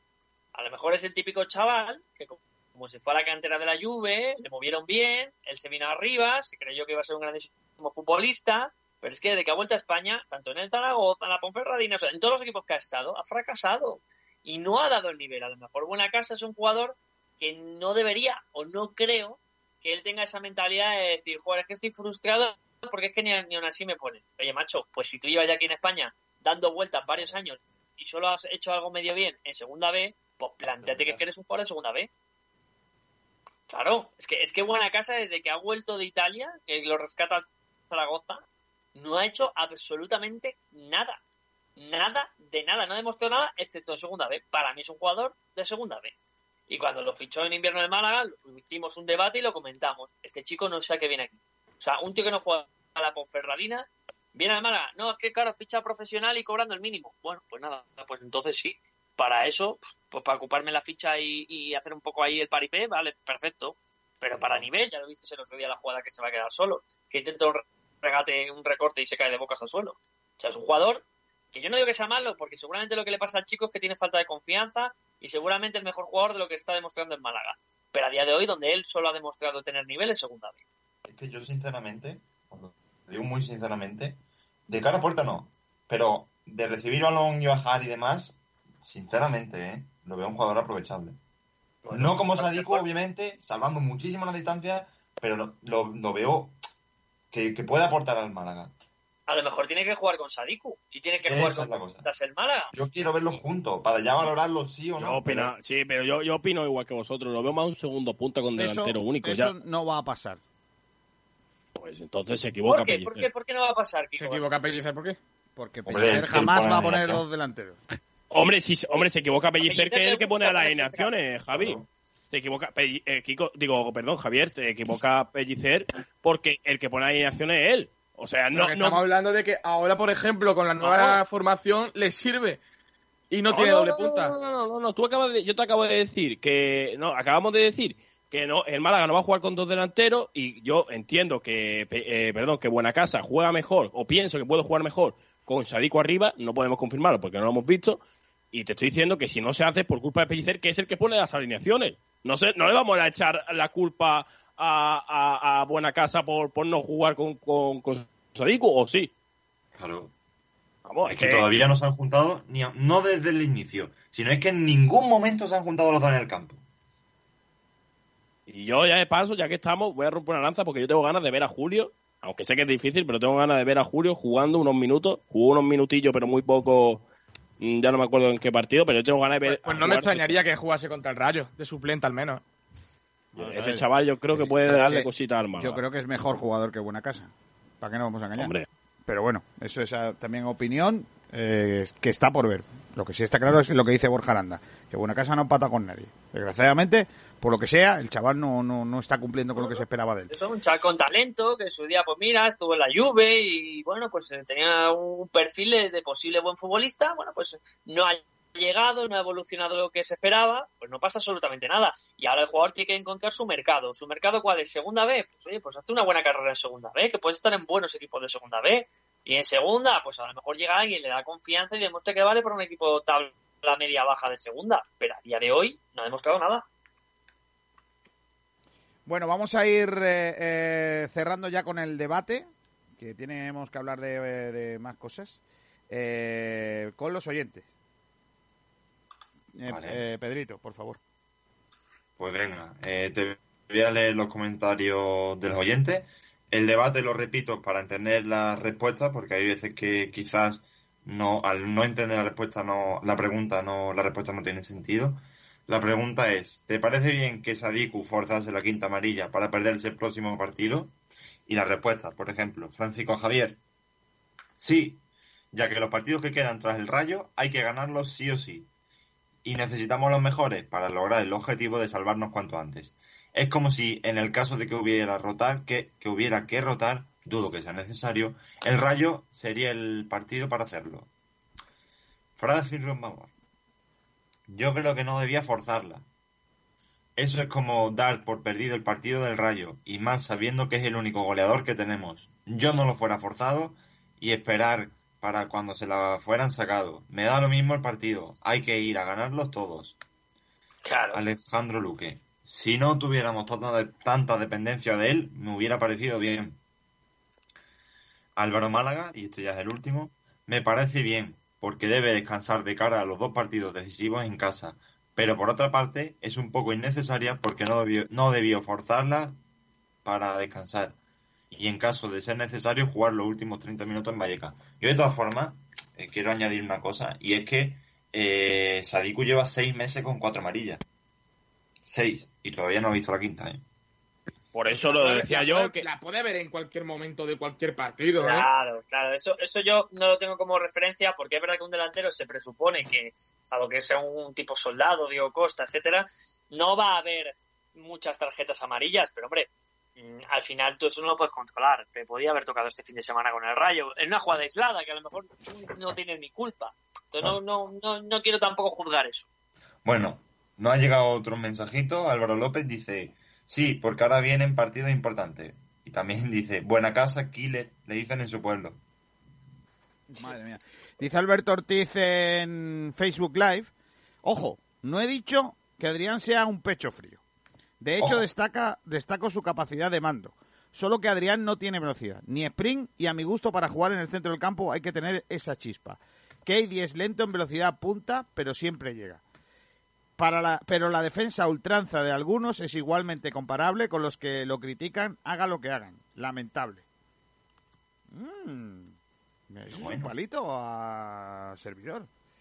Pues nada, intentaré por todos los medios no ser lamentable eh, ni defender a ultranza a nadie. Eh, yo lo defenderé cuando... Te has dado por aludido, ¿eh?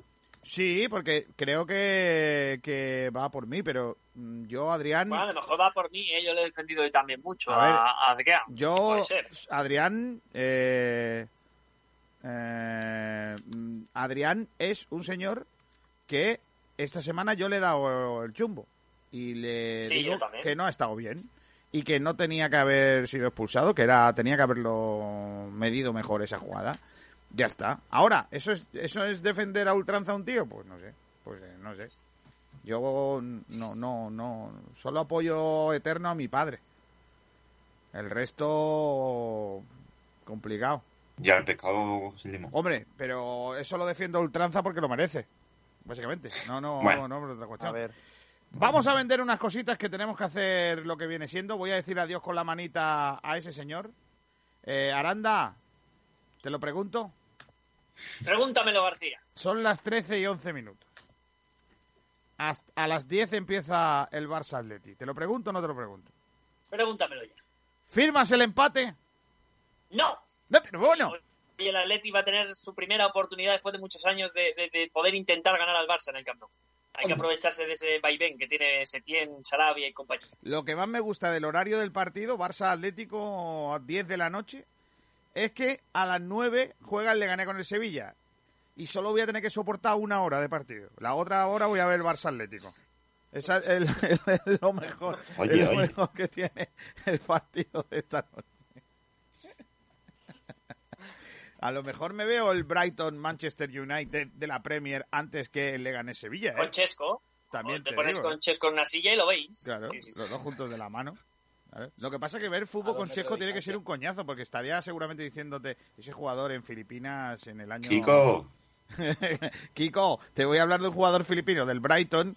Ese chaval en el año no- no- 94 jugó en los alevines. Nació con los, y los alevines del Liverpool. Maravilloso. Sí, sí. Correcto. Vamos a- al Marina Playa, que hoy sí, ¿eh? Hoy sí pega un espetito. Madre mía, qué buenas están. Es que están... Estoy oliendo a las brasas de, Cicel Marina Wow, qué bueno, Qué, qué- qué qué bueno. colorcillo. De segunda, de primera y de Champions. Y en la Champions de los chiringuitos está Chiringuito Marina Playa. En la playa de Torre de Benagalbón, en Rincón de la Victoria, es el lugar ideal para poder degustar una gran variedad de riquísimos pescados y mariscos, disfrutando de unas maravillosas vistas al mar. Y después del almuerzo o la cena, no hay nada mejor que una inolvidable sobremesa en nuestro espacio chill out. Chiringuito Marina Playa, en la Champions de los chiringuitos.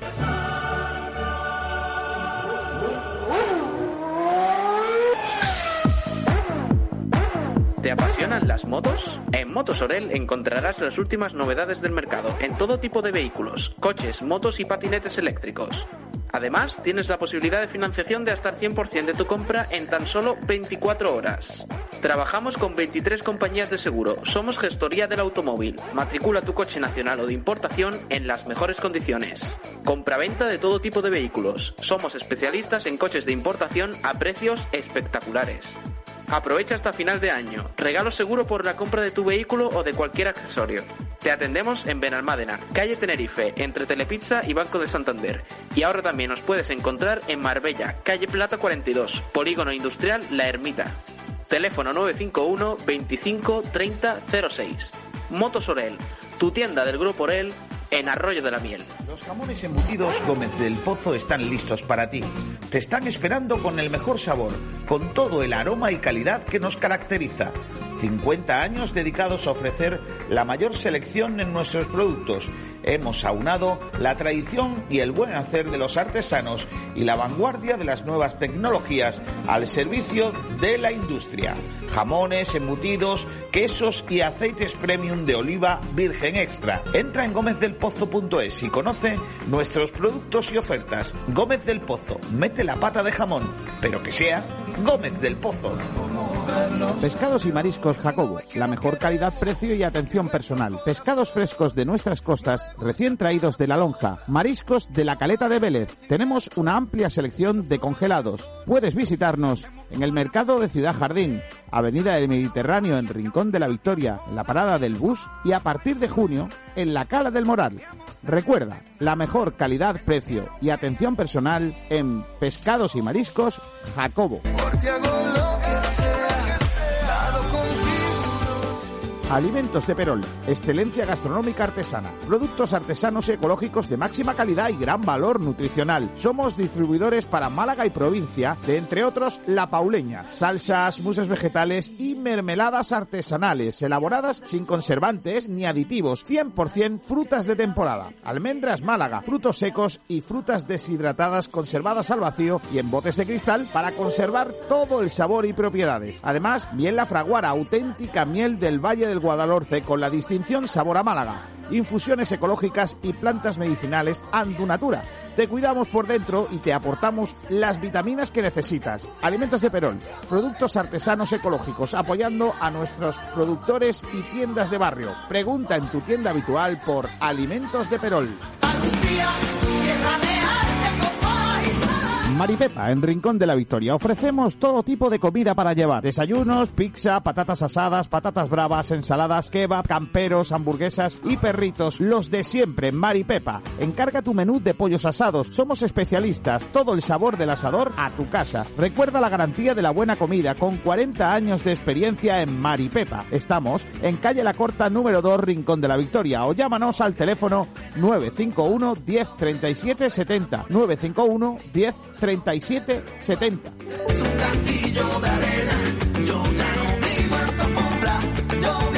El ganadero a tu mesa. En Cárnicas Rincón disponemos de varias explotaciones ganaderas donde nosotros mismos seleccionamos las piezas de ganado más interesantes. Por ello te garantizamos siempre la máxima calidad de nuestros productos. Más de 40 años en el sector avalan la experiencia de Cárnicas Rincón, una empresa de carácter familiar que ha ido creciendo generación tras generación, comprometidos para ofrecer la máxima calidad y el mejor precio a nuestros clientes. Prueba nuestro lechazo IGP cochinillo de Segovia, chuletón de ternera, solomillo, carne de buey y elaborados con la máxima calidad y frescura. Lo enviamos al vacío para que llegue todo el sabor, aroma y calidad de nuestra tierra castellana. Visita nuestra tienda carnicasrincón.es. Cárnicas Rincón está en calle Caño número 12, Pedrajas de San Esteban. Alegría de verte al recorrer mis playas al pasear mis acantilados y descubrirte saboreando nuestros boquerones junto al mar. Alegría de verte caminar por mis senderos y admirar la puesta del sol en la capitana. Verte disfrutar con toda tranquilidad de la cueva del tesoro, de mis torres almenaras, del castillo Vezmiliana, de mi gente, contigo y con los míos. Rincón de la Victoria. Alegría de verte.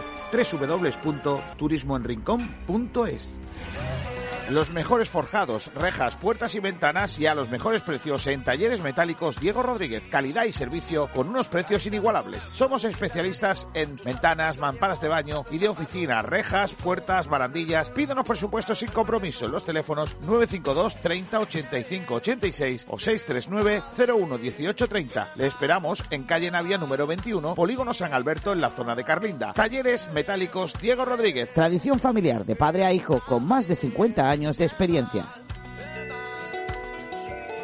¿Te gustaría conocer un lugar donde descubrir un mundo de sensaciones y placeres en pleno Benalmádena Costa? Masajes Tantra Nuba es tu oasis en la ciudad, donde relajarte y disfrutar de masajes tántricos, profesionales, discretos y de buen gusto. Masajes a cuatro manos para parejas, a hombres y mujeres. Llámanos o contacta vía WhatsApp al 649-808-695. Descúbrenos también en masajestantranuba.es, el lugar donde acabar con tus tensiones. El sabor de la comida tradicional en Málaga se llama La Pequeña Españita, todo un icono de la buena mesa casera en la Costa del Sol. La Pequeña Españita, estamos en Camino Casa Bermeja 35, zona Ciudad Jardín. Tienes que probar nuestra cocina tradicional, platos elaborados al estilo de siempre para los paladares de ahora. No faltes a la cita con el verdadero sabor malagueño de la cocina. Prueba nuestras migas, callos, el cocido españita, nuestra porra antequerana, nuestro plato de los montes, conejo al ajillo, cochinillo y las mejores carnes. La Pequeña Españita desde 1994. Teléfono de reservas 952 25 45 93. Nos hemos renovado. En Bazar San José llevamos más de 30 años asesorándote con tus equipos de hogar.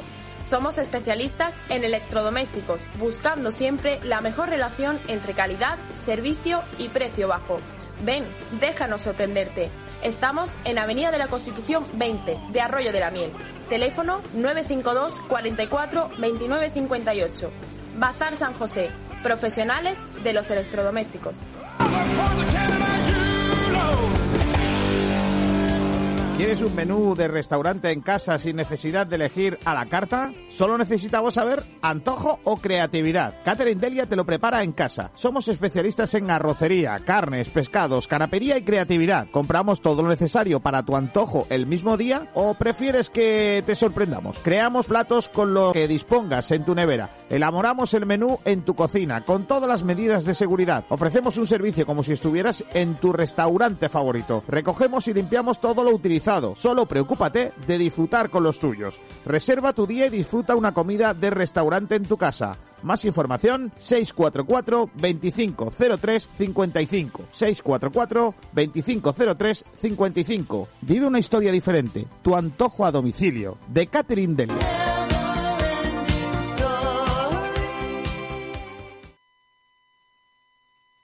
Pues seguimos en directo. Son las 13 horas 21 minutos en directo en Sport Direct Radio y ahora vamos con nuestra habitual sección de resina malagueña, Nahuel Brisek, Pedro Jiménez. ¿A quién tenemos hoy de invitado en nuestro programa? Pues hoy tenemos a Dani Ibáñez, entrenador del Trops. Un Trops que sigue anunciando más jugadores, ¿eh? eh eh, sigue, sigue reforzándose para la próxima campaña, Pedro, Nahuel. Pues sí, hoy mismo se ha hecho oficial eh, el nuevo fichaje, ya son, creo que con esto ya cierran la, la, temporada. Es el caso de Enric Har y Pablo Fernández, que según Alberto Fernández es, eh, afirma que es un íntimo amigo suyo. Pero ya te digo, son nuevos jugadores jóvenes de Málaga, ambos son de la generación 2001 y más o menos lo que habíamos anunciado antes. El Málaga, el Málaga, el Trops Málaga está apostando por una, una, plantilla joven. Eh, hoy tenemos con nosotros a Daniel Ibáñez, eh, que es eh, también jugador del Trop. Hola Daniel, ¿qué tal? Muy buenas.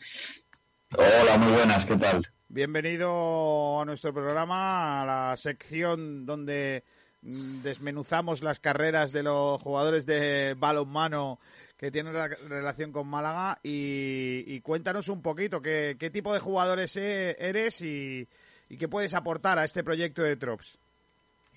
Bueno, yo, yo soy el entrenador.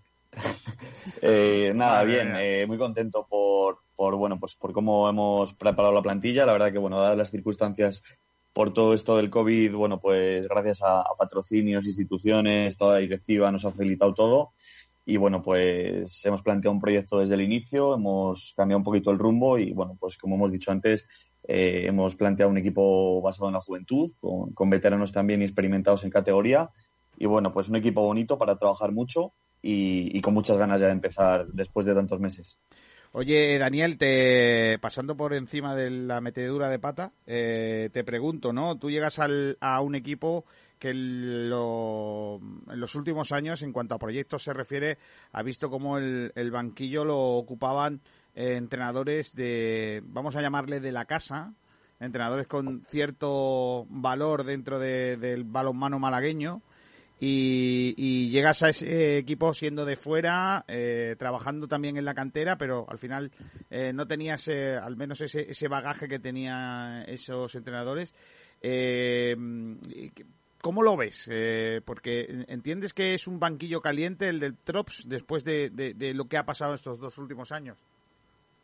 Bueno, yo llegué en, agosto para hacerme cargo un poco de, los equipos de cantera, también ayudando en el, en el colegio de Puerto Sol y, bueno, pues surge esta oportunidad en, diciembre, justo antes de, irnos al parón de Navidad y, bueno, pues es estar también un poco en el momento y bueno, pues al final eh, no dudé en la, en la oportunidad que se me presentó y, bueno, pues la verdad que con, con lo poco tiempo, el poco tiempo que he estado, pues nada, eh, intenté plasmar un poco las ganas, la ilusión que, que yo siempre intento transmitir a los equipos que entreno y, y bueno, pues no sé si, si hubiera estado en mi ciudad, aquí en Valladolid, eh, esa oportunidad hubiera llegado, pues no lo creo, pero pero bueno, la verdad que, muy agradecido por, bueno, por apostar sobre todo también por la juventud que yo tenía, por ser de fuera y bueno, pues también intentar eh, plasmar un poco lo que yo venía haciendo aquí en Valladolid, que bueno, es una filosofía diferente de balonmano.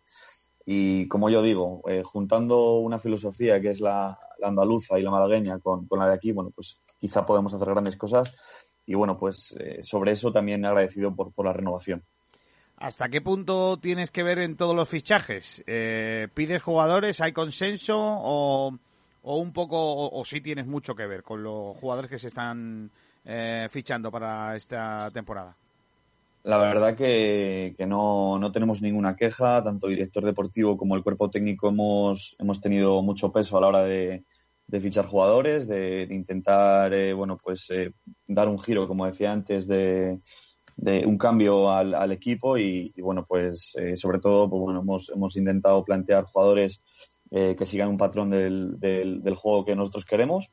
Eh, hemos planificado desde, desde hace, bastante, hace bastantes meses eh, todo, todos los jugadores que queríamos y bueno, pues tenemos todo lo que queremos, todo lo que necesitábamos y, lo que consideramos que era importante. Entonces, la verdad que muy contento por la confianza también en ese sentido y, y bueno, pues eh, tanto cuerpo técnico como, como, director deportivo hemos tenido mucho que ver. Y bueno, pues sobre todo la directiva que al final es también quien lo hace posible. Bueno chicos, eh, aquí tenéis a Daniel y ahí vienen las difíciles, ¿eh? porque las mías han sido muy fáciles. Eh, Pedro, Nahuel. Mister, yo te quería preguntar eh, por unas declaraciones que diste a Humboldt 100% en su momento, cuando ya estábamos en, en cuarentena. Dijiste que tomaste la, llegada a Málaga como, una, como un reto personal. ¿En qué medida ese reto eh, se está cumpliendo, ese objetivo se está llevando a cabo? Bueno, es un poco lo que, lo que decía antes. No me imaginé que esto, que esto podía llegar y, sobre todo cuando llevo tanto, tan poco tiempo en Málaga. Era un reto profesional por ver otro tipo de balonmano, por seguir mejorando y seguir formándome. Y también un reto personal, pues bueno, pues por salir un poco de como yo digo, del huevo salgo de, de, Valladolid, que llevo aquí toda mi vida y bueno, la verdad que aquí estoy muy a gusto, pero bueno, también quería eh, explorar esa, esa, salir de esa zona de confort que, que, que la llamamos y, y, la verdad que bueno, se han cumplido con creces en, el, en los siete, ocho meses que he estado y bueno, espero que este año pueda ser incluso mejor, pero la verdad que muy contento.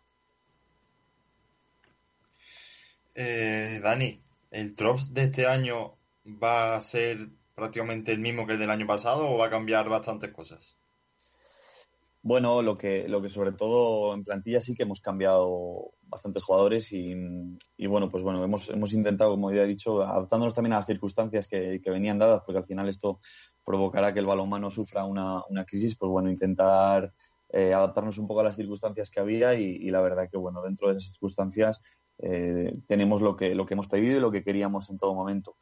Y, y bueno, pues también entré yo a mitad de temporada en, en diciembre y, y bueno, pues eh, entras un martes y, y, compites el sábado, entonces muchas cosas no puedes cambiar. Eh, ahora que tenemos ocho semanas antes de empezar el parón, que empezaremos el día 3, eh, podremos empezar a, cambiar cosas que, nosotros queremos. Antes dábamos un poco más continuidad a, las cosas y bueno, vamos a intentar cambiar cosas, eh, llevar un poco por donde queremos el estilo de juego y por supuesto, pues toda la plantilla que hemos diseñado cambiará, cambiará cosas siempre adaptándonos a, a lo que nosotros queremos y la filosofía de club que queremos en relación con la plantilla de este año, que es, está repleta de jugadores jóvenes, eh, es una apuesta arriesgada el hecho de, optar por mucha juventud, no tanta experiencia, pero ¿le ves futuro a, los jugadores de, del club? Sí, hombre, la mayoría de jugadores eh, que, hemos fichado, a pesar de su juventud, tienen experiencias en, en selecciones nacionales, en selecciones territoriales, han jugado campeonatos de España, Quizá no es lo mismo, está claro, pero, pero bueno, tienen un bagaje ya previo importante. Y, bueno, salvo Álvaro, que, viene de juvenil, eh, la mayoría ya, ya han tenido su, su etapa en, categoría nacional. Entonces, bueno, eh, quizá al principio podamos pagar un poco la, novatada, pero bueno, también en, con la ayuda de todos y, sobre todo con, con- también con los veteranos que les van a ayudar y con los jugadores más experimentados de la plantilla que también hay. Eh, seguro que entre todos podemos ayudar a que, a que se adapten de la mejor manera. Y bueno, también gracias a su bagaje y su calidad, eh, seguro que, que lo van a hacer estupendamente bien, no tengo ninguna duda. Bueno, sobre la marcha de Rudovic, eh, claramente sobre, bueno, por una mala adaptación, ¿crees que se podría haber hecho algo más para que se adaptase? Bueno, nosotros queríamos, como he dicho antes, dar un giro al, equipo que, que queríamos y bueno, pues eh, dentro del modelo de juego, pues eh, hemos intentado apostar por otro tipo de jugador. No, no hay más que eso. La verdad que Rudovic es un gran jugador eh, con una calidad terrible y bueno, pues hemos optado por otro tipo de jugador, sin más. En relación ya al nuevo formato que acogerá esta división de honor a finales de septiembre, te iba a preguntar si el hecho de empezar muy bien una liga y quedar entre los cuatro primeros eh, para clasificar a la fase de lucha por el ascenso daría la oportunidad al, al Trops Málaga de incluso soñar por un posible ascenso a Sobal. Bueno, eh, yo creo que quizá el proyecto es un poco más a medio plazo y, bueno, pues eh, no- nuestro objetivo primordial tiene que ser el- el lograr la permanencia lo antes posible, el intentar estar en ese grupo de, de los cinco primeros de- del grupo nuestro y a partir de ahí pues ir viendo un poco dónde nos coloca la clasificación. La verdad que bueno, el calendario eh, al final vas a tener que jugar con todos, pero, pero bueno, nos podemos hacer fuertes en ese inicio. Eh, quizá la visita a Córdoba es un poco la más complicada y, y, bueno, luego tenemos más partidos en casa que bueno, que en casa es donde también nos tenemos que hacer fuertes. Sobre el mercado de fichajes, ¿hay más sali- ¿va a haber más salidas, más llegadas? ¿Cómo, cómo queda la cosa? Bueno, vamos a tener una plantilla de 18 y, y, bueno, junto a renovaciones y fichajes ya, ya suman 18 jugadores, más bueno, un tercer portero y, y algún chico del, del filial y segunda que podrán ir subiendo, pues, sobre todo para entrenar y hacer pretemporada. Pero, pero bueno, durante estos días ya se irá oficializando todo lo demás. Pero bueno, al final queda una plantilla de 18 jugadores. Aún falta mu- mucho para volver a las pistas. El Trops Málaga aún no tiene mm, eh, una pista donde jugar eh, el, el día que vuelvan a, la- las competiciones. Se baraja la opción de Ciudad Jardín. ¿A ti qué te parece? Bueno, eh, al final hay que adaptarse un poco a las circunstancias que, que llegan. Ahora mismo Carranque tiene que estar y, debe ser así. Tiene que estar como un hospital de campaña por si hubiera alguna, esperemos que no haya algún, algún rebrote. Y, y bueno, pues nosotros eh, nos adaptaremos un poco a donde, a donde nos vayan colocando. Esperemos que, que las, que, bueno, pues todas las instituciones y, y demás no- nos coloquen en un, en un sitio y nosotros nos adaptaremos. No, no habrá ningún problema, pero bueno, espero que, que sepamos algo pronto y, y bueno, no tenemos duda que, de que así será. Bueno, por mi parte voy a terminar ya con una pregunta sobre la afición. ¿Crees que este año en cuanto a afición va a ser cuanto más ambiente se va a generar? O salvando, claro, obviamente si respeta las condiciones del COVID. Eso es, lo primero yo creo que es un poco pues, pues ver qué, en qué queda esto, si, si podemos jugar con público en el inicio, si cuántos meses vamos a poder jugar con público, cuándo no.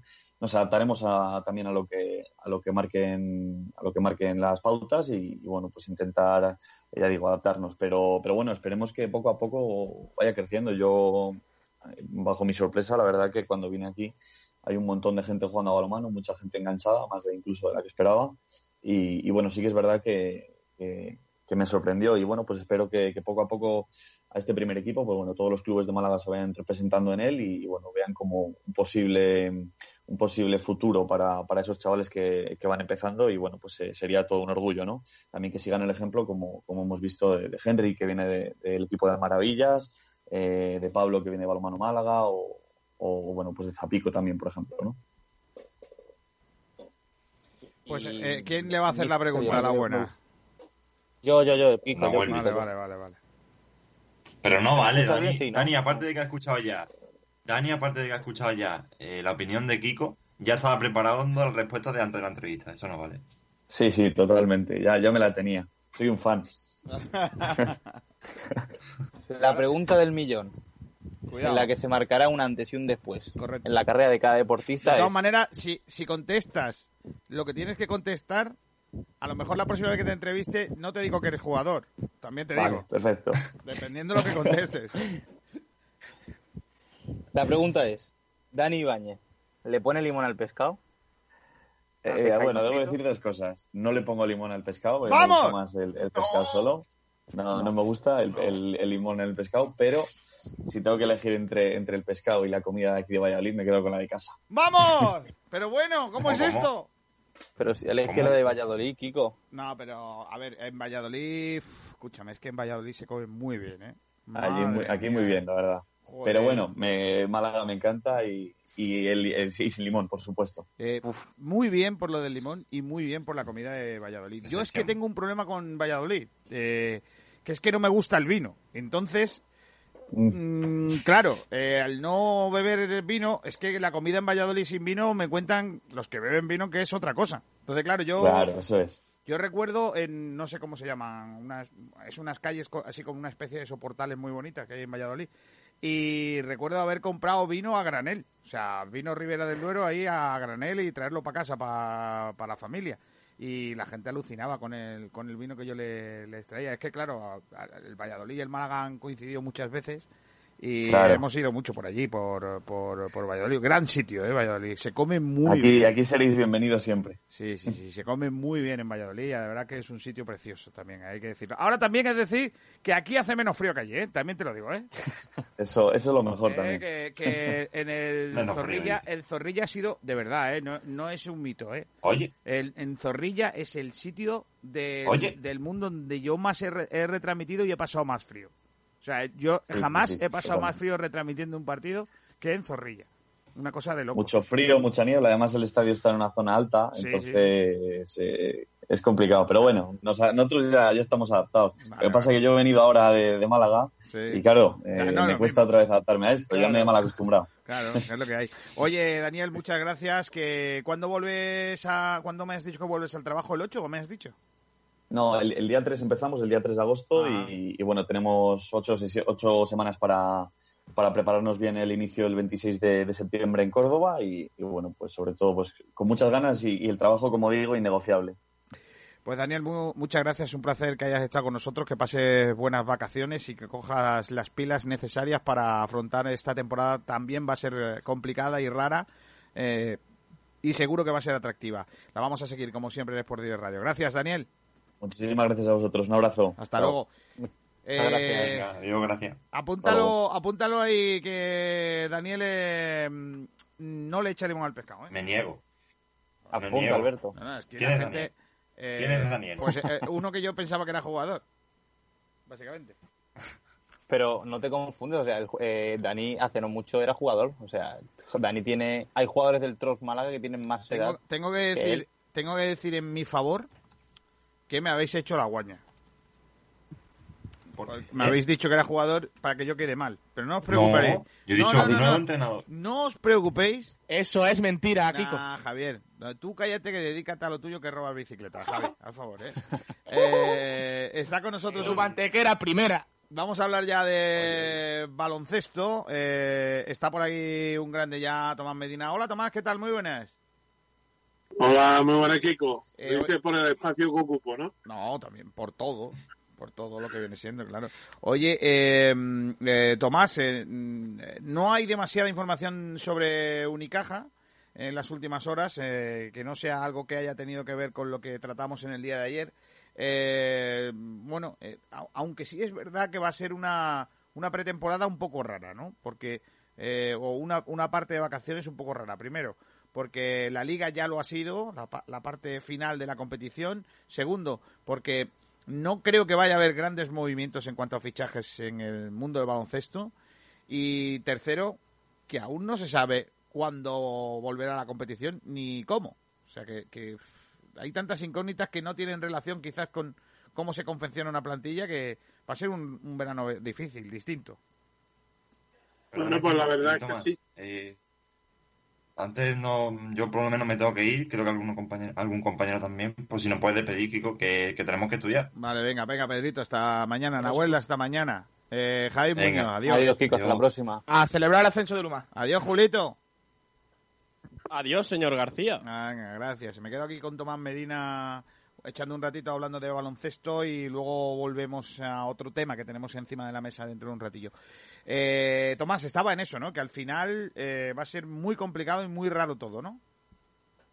Bueno, ten en cuenta que vamos a tener una, una pretemporada un tanto sui generis en el sentido de que, bueno, pues resulta que no vamos a, no hay eh, ni las, primero no conocemos, como tú muy bien has dicho, eh, si efectivamente va a haber o no va a haber Liga Cebeta como la, la conocemos o la hemos conocido hasta ahora, si va a haber público, si no va a haber público, si se va a empezar con el pabellón abierto, si se va a empezar con los pabellones cerrados, etcétera, etcétera. Eso pues, por un lado, con lo cual mediatiza, digamos, económicamente a los clubes que no van a saber si van a poder eh, tener un ingreso extra en esa parte por, en lo que a bono se refiere o si por el contrario eh, si van a tener y, qué cuantía van a tener porque a fin de cuentas eso es quizás lo, lo que más nos interesa anoche estuve precisamente hablando con, con Paco Aguilar y preguntándole hombre un poquito por si tenía alguna novedad con respecto al club, qué planes tenían para este año y tal y cual. Y bueno, realmente la gran incógnita para ellos es saber si van a poder arrancar y no solamente si van a poder arrancar, sino saber si van a poder arrancar y si van a tener presupuesto para poder competir este año, porque el tema está bastante, bastante chungo, digamos, en ese aspecto y sobre todo con deportes que son un tanto más minoritarios que el fútbol, que el baloncesto normal o que cualquier otra otra actividad deportiva. Entonces, eso por otro lado. En lo que respecta también a Unicaja, pues no va a ser una, pre, una pretemporada normal, puesto que prácticamente una vez que se decidan eh, que afirmar Luis Casimiro, Mekel y, y las ampliaciones que se tienen previstas con los dos malagueños, con Guerrero, con Rubén Guerrero y con Alberto Díaz, pues prácticamente no hay otra cosa que, que hacer. Esperar a ver si sale el fichaje de ese eh, jugador 5-4-5 que pueda completar la magnífica plantilla que tiene el equipo para el año que viene y poco más, no hay tampoco mucho que, que contar al respecto. Yo creo que podemos tomárnoslo con cierta tranquilidad, eh, tanto el club como nosotros, y bueno, estudiar las mejores opciones y sobre todo la, las opciones quizás económicas eh, que quizás que van a hacerla más interesante, porque tú ten en cuenta que también se está hablando de hablar con con los jugadores para, bueno, eh, que en un momento dado eh, se bajen un porcentaje los emolumentos dado el panorama económico que se avecina, ¿no? Entonces ahí es donde va a estar un poquito la madre del cordero esta extraña pretemporada que vamos a tener, pero no nosotros, sino prácticamente todos los equipos y en todos los deportes, porque ningún equipo de salida va a saber cuál, cuál es el presupuesto que puede contar para el año que viene, si mantiene los patrocinadores, si tiene que buscar patrocinadores nuevos, cuál va a ser la cuantía que van a aportar, etcétera, etcétera. Es que los tiempos de crisis en el que estamos y esta crisis del COVID-19 no, nos va a afectar no solamente en lo personal, sino también en, lo económico y cuando afecta lo económico, el primer resentido es, el deporte, puesto que tampoco hay una ley del deporte que, bueno, que hasta cierto punto pueda beneficiar un poquito a lo que es a los mecenas, eh, como el amigo Manolo Rincón, que aparte de, de eh, dejar su dinero a estos equipos para que puedan sacar su, sus proyectos adelante, pues que también tengan una repercusión económica eh, en las entidades que lo prestan, ¿no? Sí, bueno, eso es otro tema complicado. Eh, mm, Tomás, ¿quién es favorito para ganar la, la liga? ¿El Barcelona o, o le ves opciones a otros equipos? ¿O a, a Valencia? No, al Baconia. A Basconia, perdón. Eh, una final blaugrana, como dicen ellos. Eh, hombre, yo te digo la verdad, yo no. A mí, por mí podían estar jugando los dos hasta cinco minutos antes de que empezara la próxima temporada. A ver si se cansaban un poquito y nos dejaban ya tranquilos. Que ya estamos un poquito hartos de los dos. Pero sí es cierto que, eh, bueno, pues equipos como eh, tanto Vasconia como Real Madrid, o sea, perdón, como Barcelona, Barcelona va tiene una gran ventaja que tiene una plantilla muy eh, muy larga, muy profunda y en la que se ha, ha invertido el club muchísimos millones este año. Entonces, eh, como favorito a nivel de presupuesto, lógicamente el, el Vasconia, eh, perdón, el Barcelona. Después no sabremos lo que Dusko Ivanovic será capaz de sacarse de la chistera y en la situación, eh, digamos, física, en este aspecto, en la situación física en la que van a llegar pues hombres de la talla de Sengelia y compañía, porque, hombre, me imagino que querrán dejar un buen sabor de boca en el, en el club, en el caso de Sengelia, antes de marcharse, pero al mismo tiempo es que mm, los equipos han llegado muy mermados a, a esta fase de, de final, se lo juegan todo a un partido y a un partido pues tú sabes que cualquiera puede ser puede llevarse el gato al agua porque basta que tú tengas el día malo y, y el contrario tuyo lo tengas bueno para que bueno todos los pronósticos que se puedan hacer al final acaben en, en agua de borraja como se suele decir habitualmente Eh, yo es que creo que el Barça es muy favorito. Eh, es una lástima que Unicaja no haya podido estar ahí, porque yo creo que Unicaja, eh, si hace las cosas como debía, creo que hubiese podido superar a Vasconia. Pero bueno, es una mala suerte ahí y, esperar a, a- a lo que pase.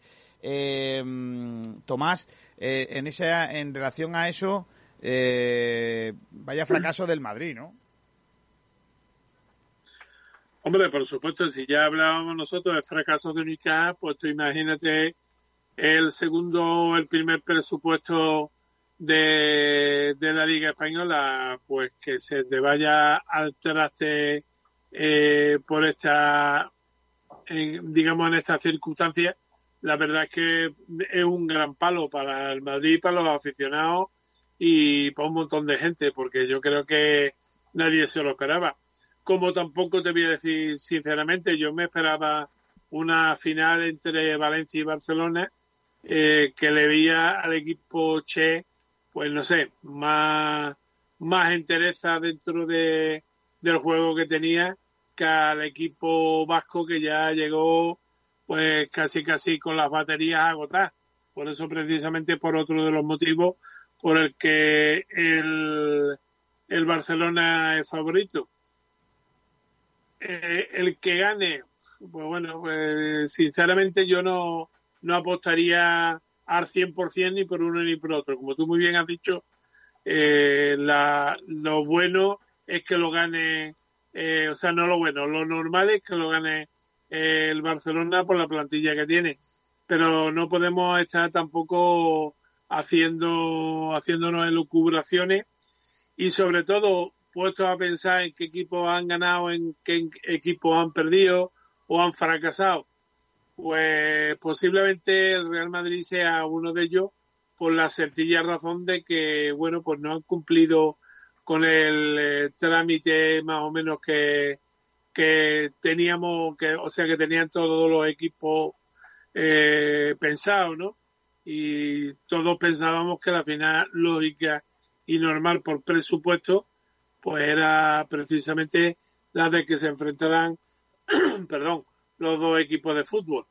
la realidad es que ha querido que, que no que no sea así, que los equipos de fútbol se, se, se ha caído uno y ahora al final sí, pues otros dos equipos, el Alavés y el Barcelona van a hacer los que jueguen esta noche, así que por ahí por ahí va a estar la cosa. Bueno, ¿a qué hora es eso?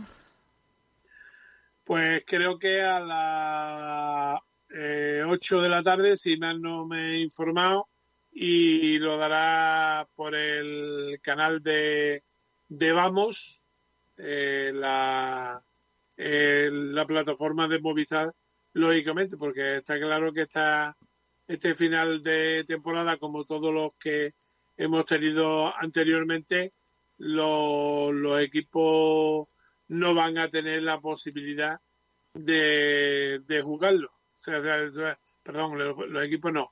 El público no va a tener la oportunidad de verlo. Entonces, Ya, ya. bueno, pues ahí no hay, no hay tu tía. Tiene que tener la Eh, tendría que tener la mejor audiencia de la historia, ¿no?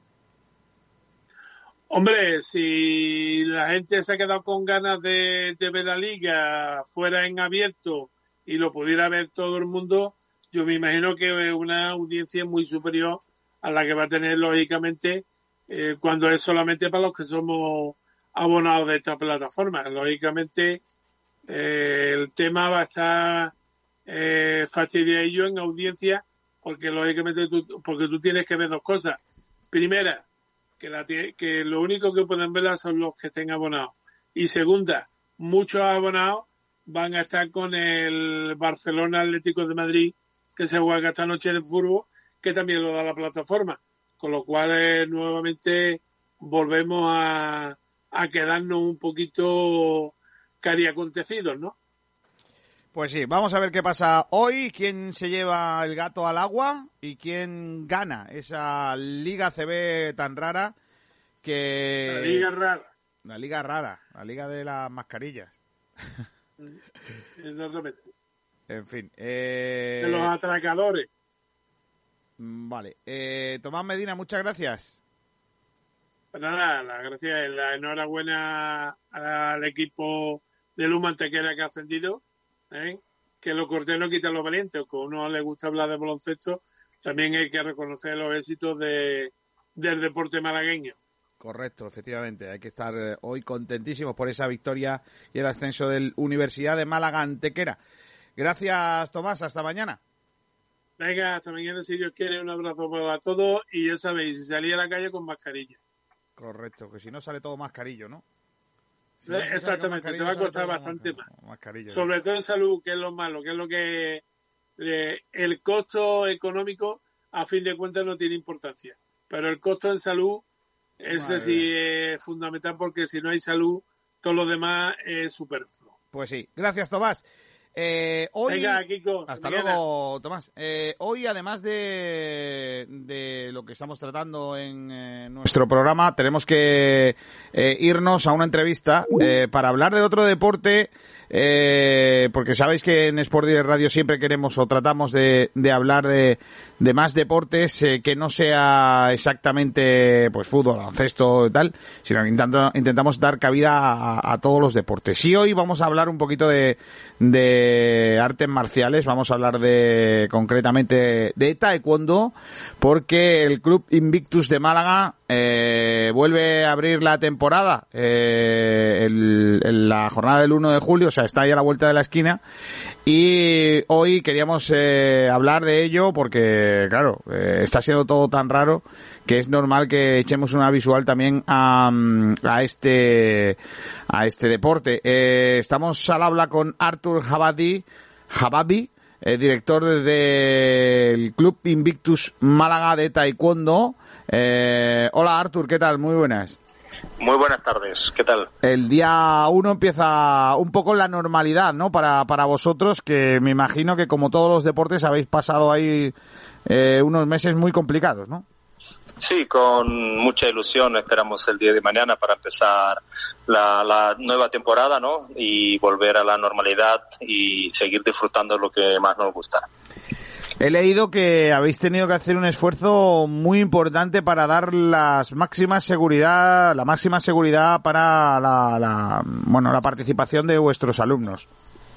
Eh, sí, nosotros eh, cada vez que nos planteamos hacer un cambio, un- una mejora, ¿no? Y dar el mejor servicio a nuestros alumnos y en este caso con la situación que nos encontramos, pues decidimos dar un cambio total y dar un buen servicio que la gente se encuentre segura a la hora de venir a entrenar. Y bueno, hemos instalado un sistema nuevo, un sistema de climatización, desinfectación y ventilación continua que a través de los conductos eh, se, se, se incluye una- unas luces ultravioleta que, que todo lo que es el tema de patógenos y en este caso el COVID pues con estas luces pues lo va eliminando y, y estamos más seguros.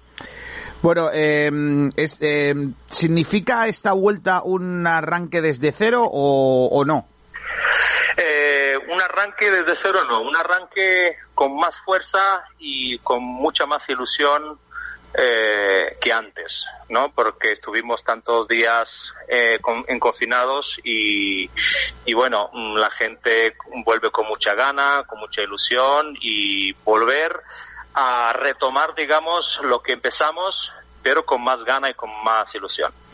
Artur, eh, ¿dónde estáis eh, vosotros? ¿Dónde está ubicado vuestro club? Nos eh, situamos en Camino La Térmica, eh, 43. Mm. Y un poco mm, cómo pueden hacer los oyentes que nos están escuchando y que estén interesados en practicar este deporte eh, también ahora en verano, porque creo que también tenéis clases por la mañana, ¿no? Eh, correcto, nosotros empezamos ahora el día 29, ayer lunes, el campus de veranos, que, que se va a desarrollar el campus durante el mes de julio y agosto, que es un campus de arte marcial y multideporte, y el horario es de 9 a 2 de la tarde.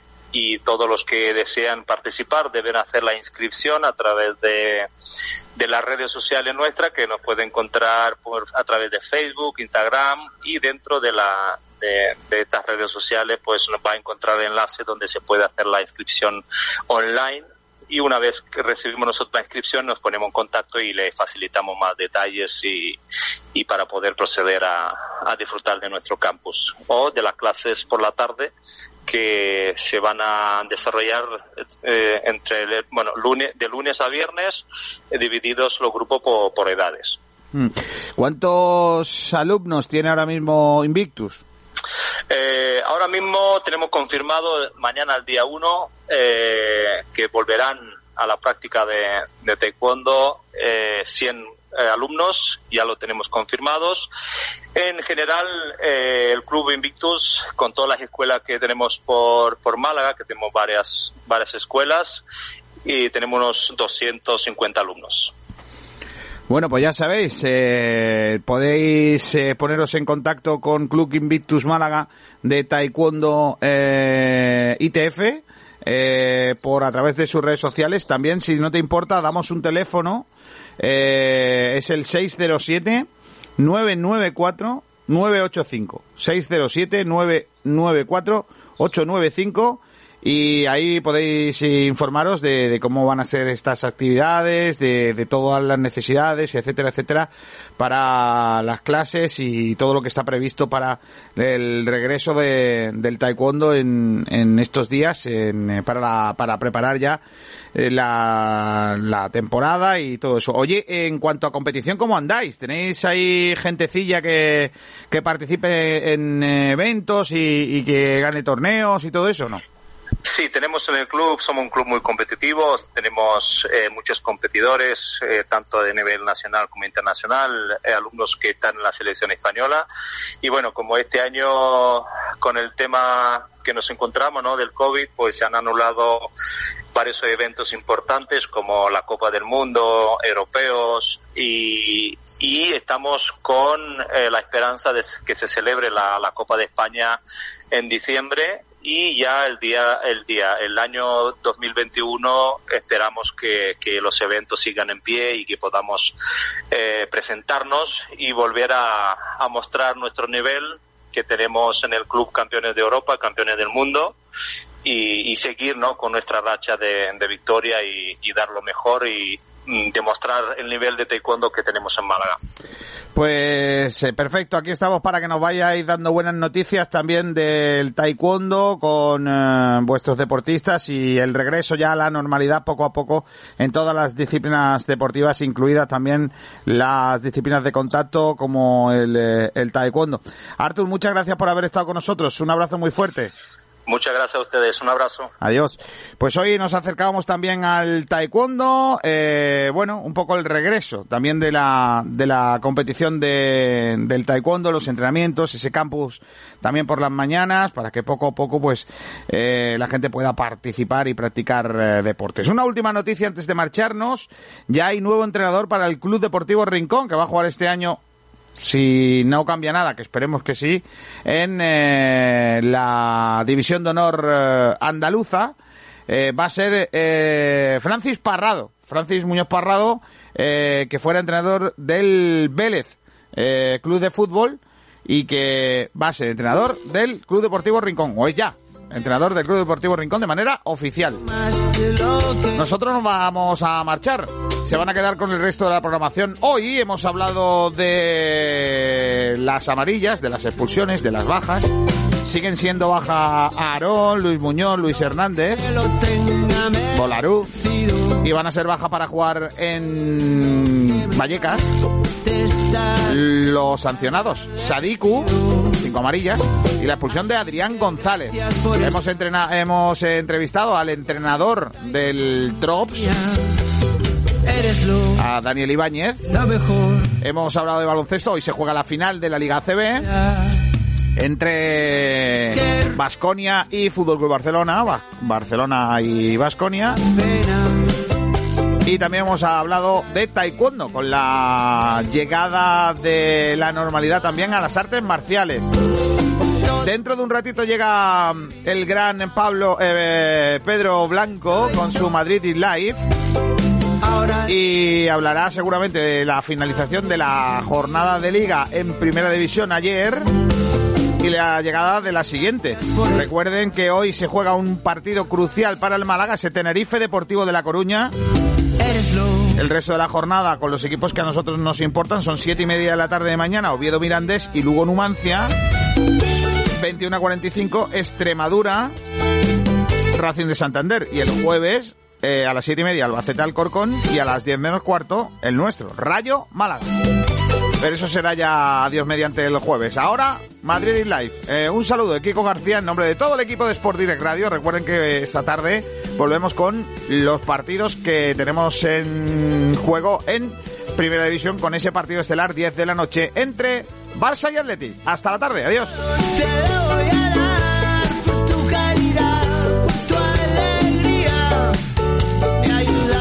remontar.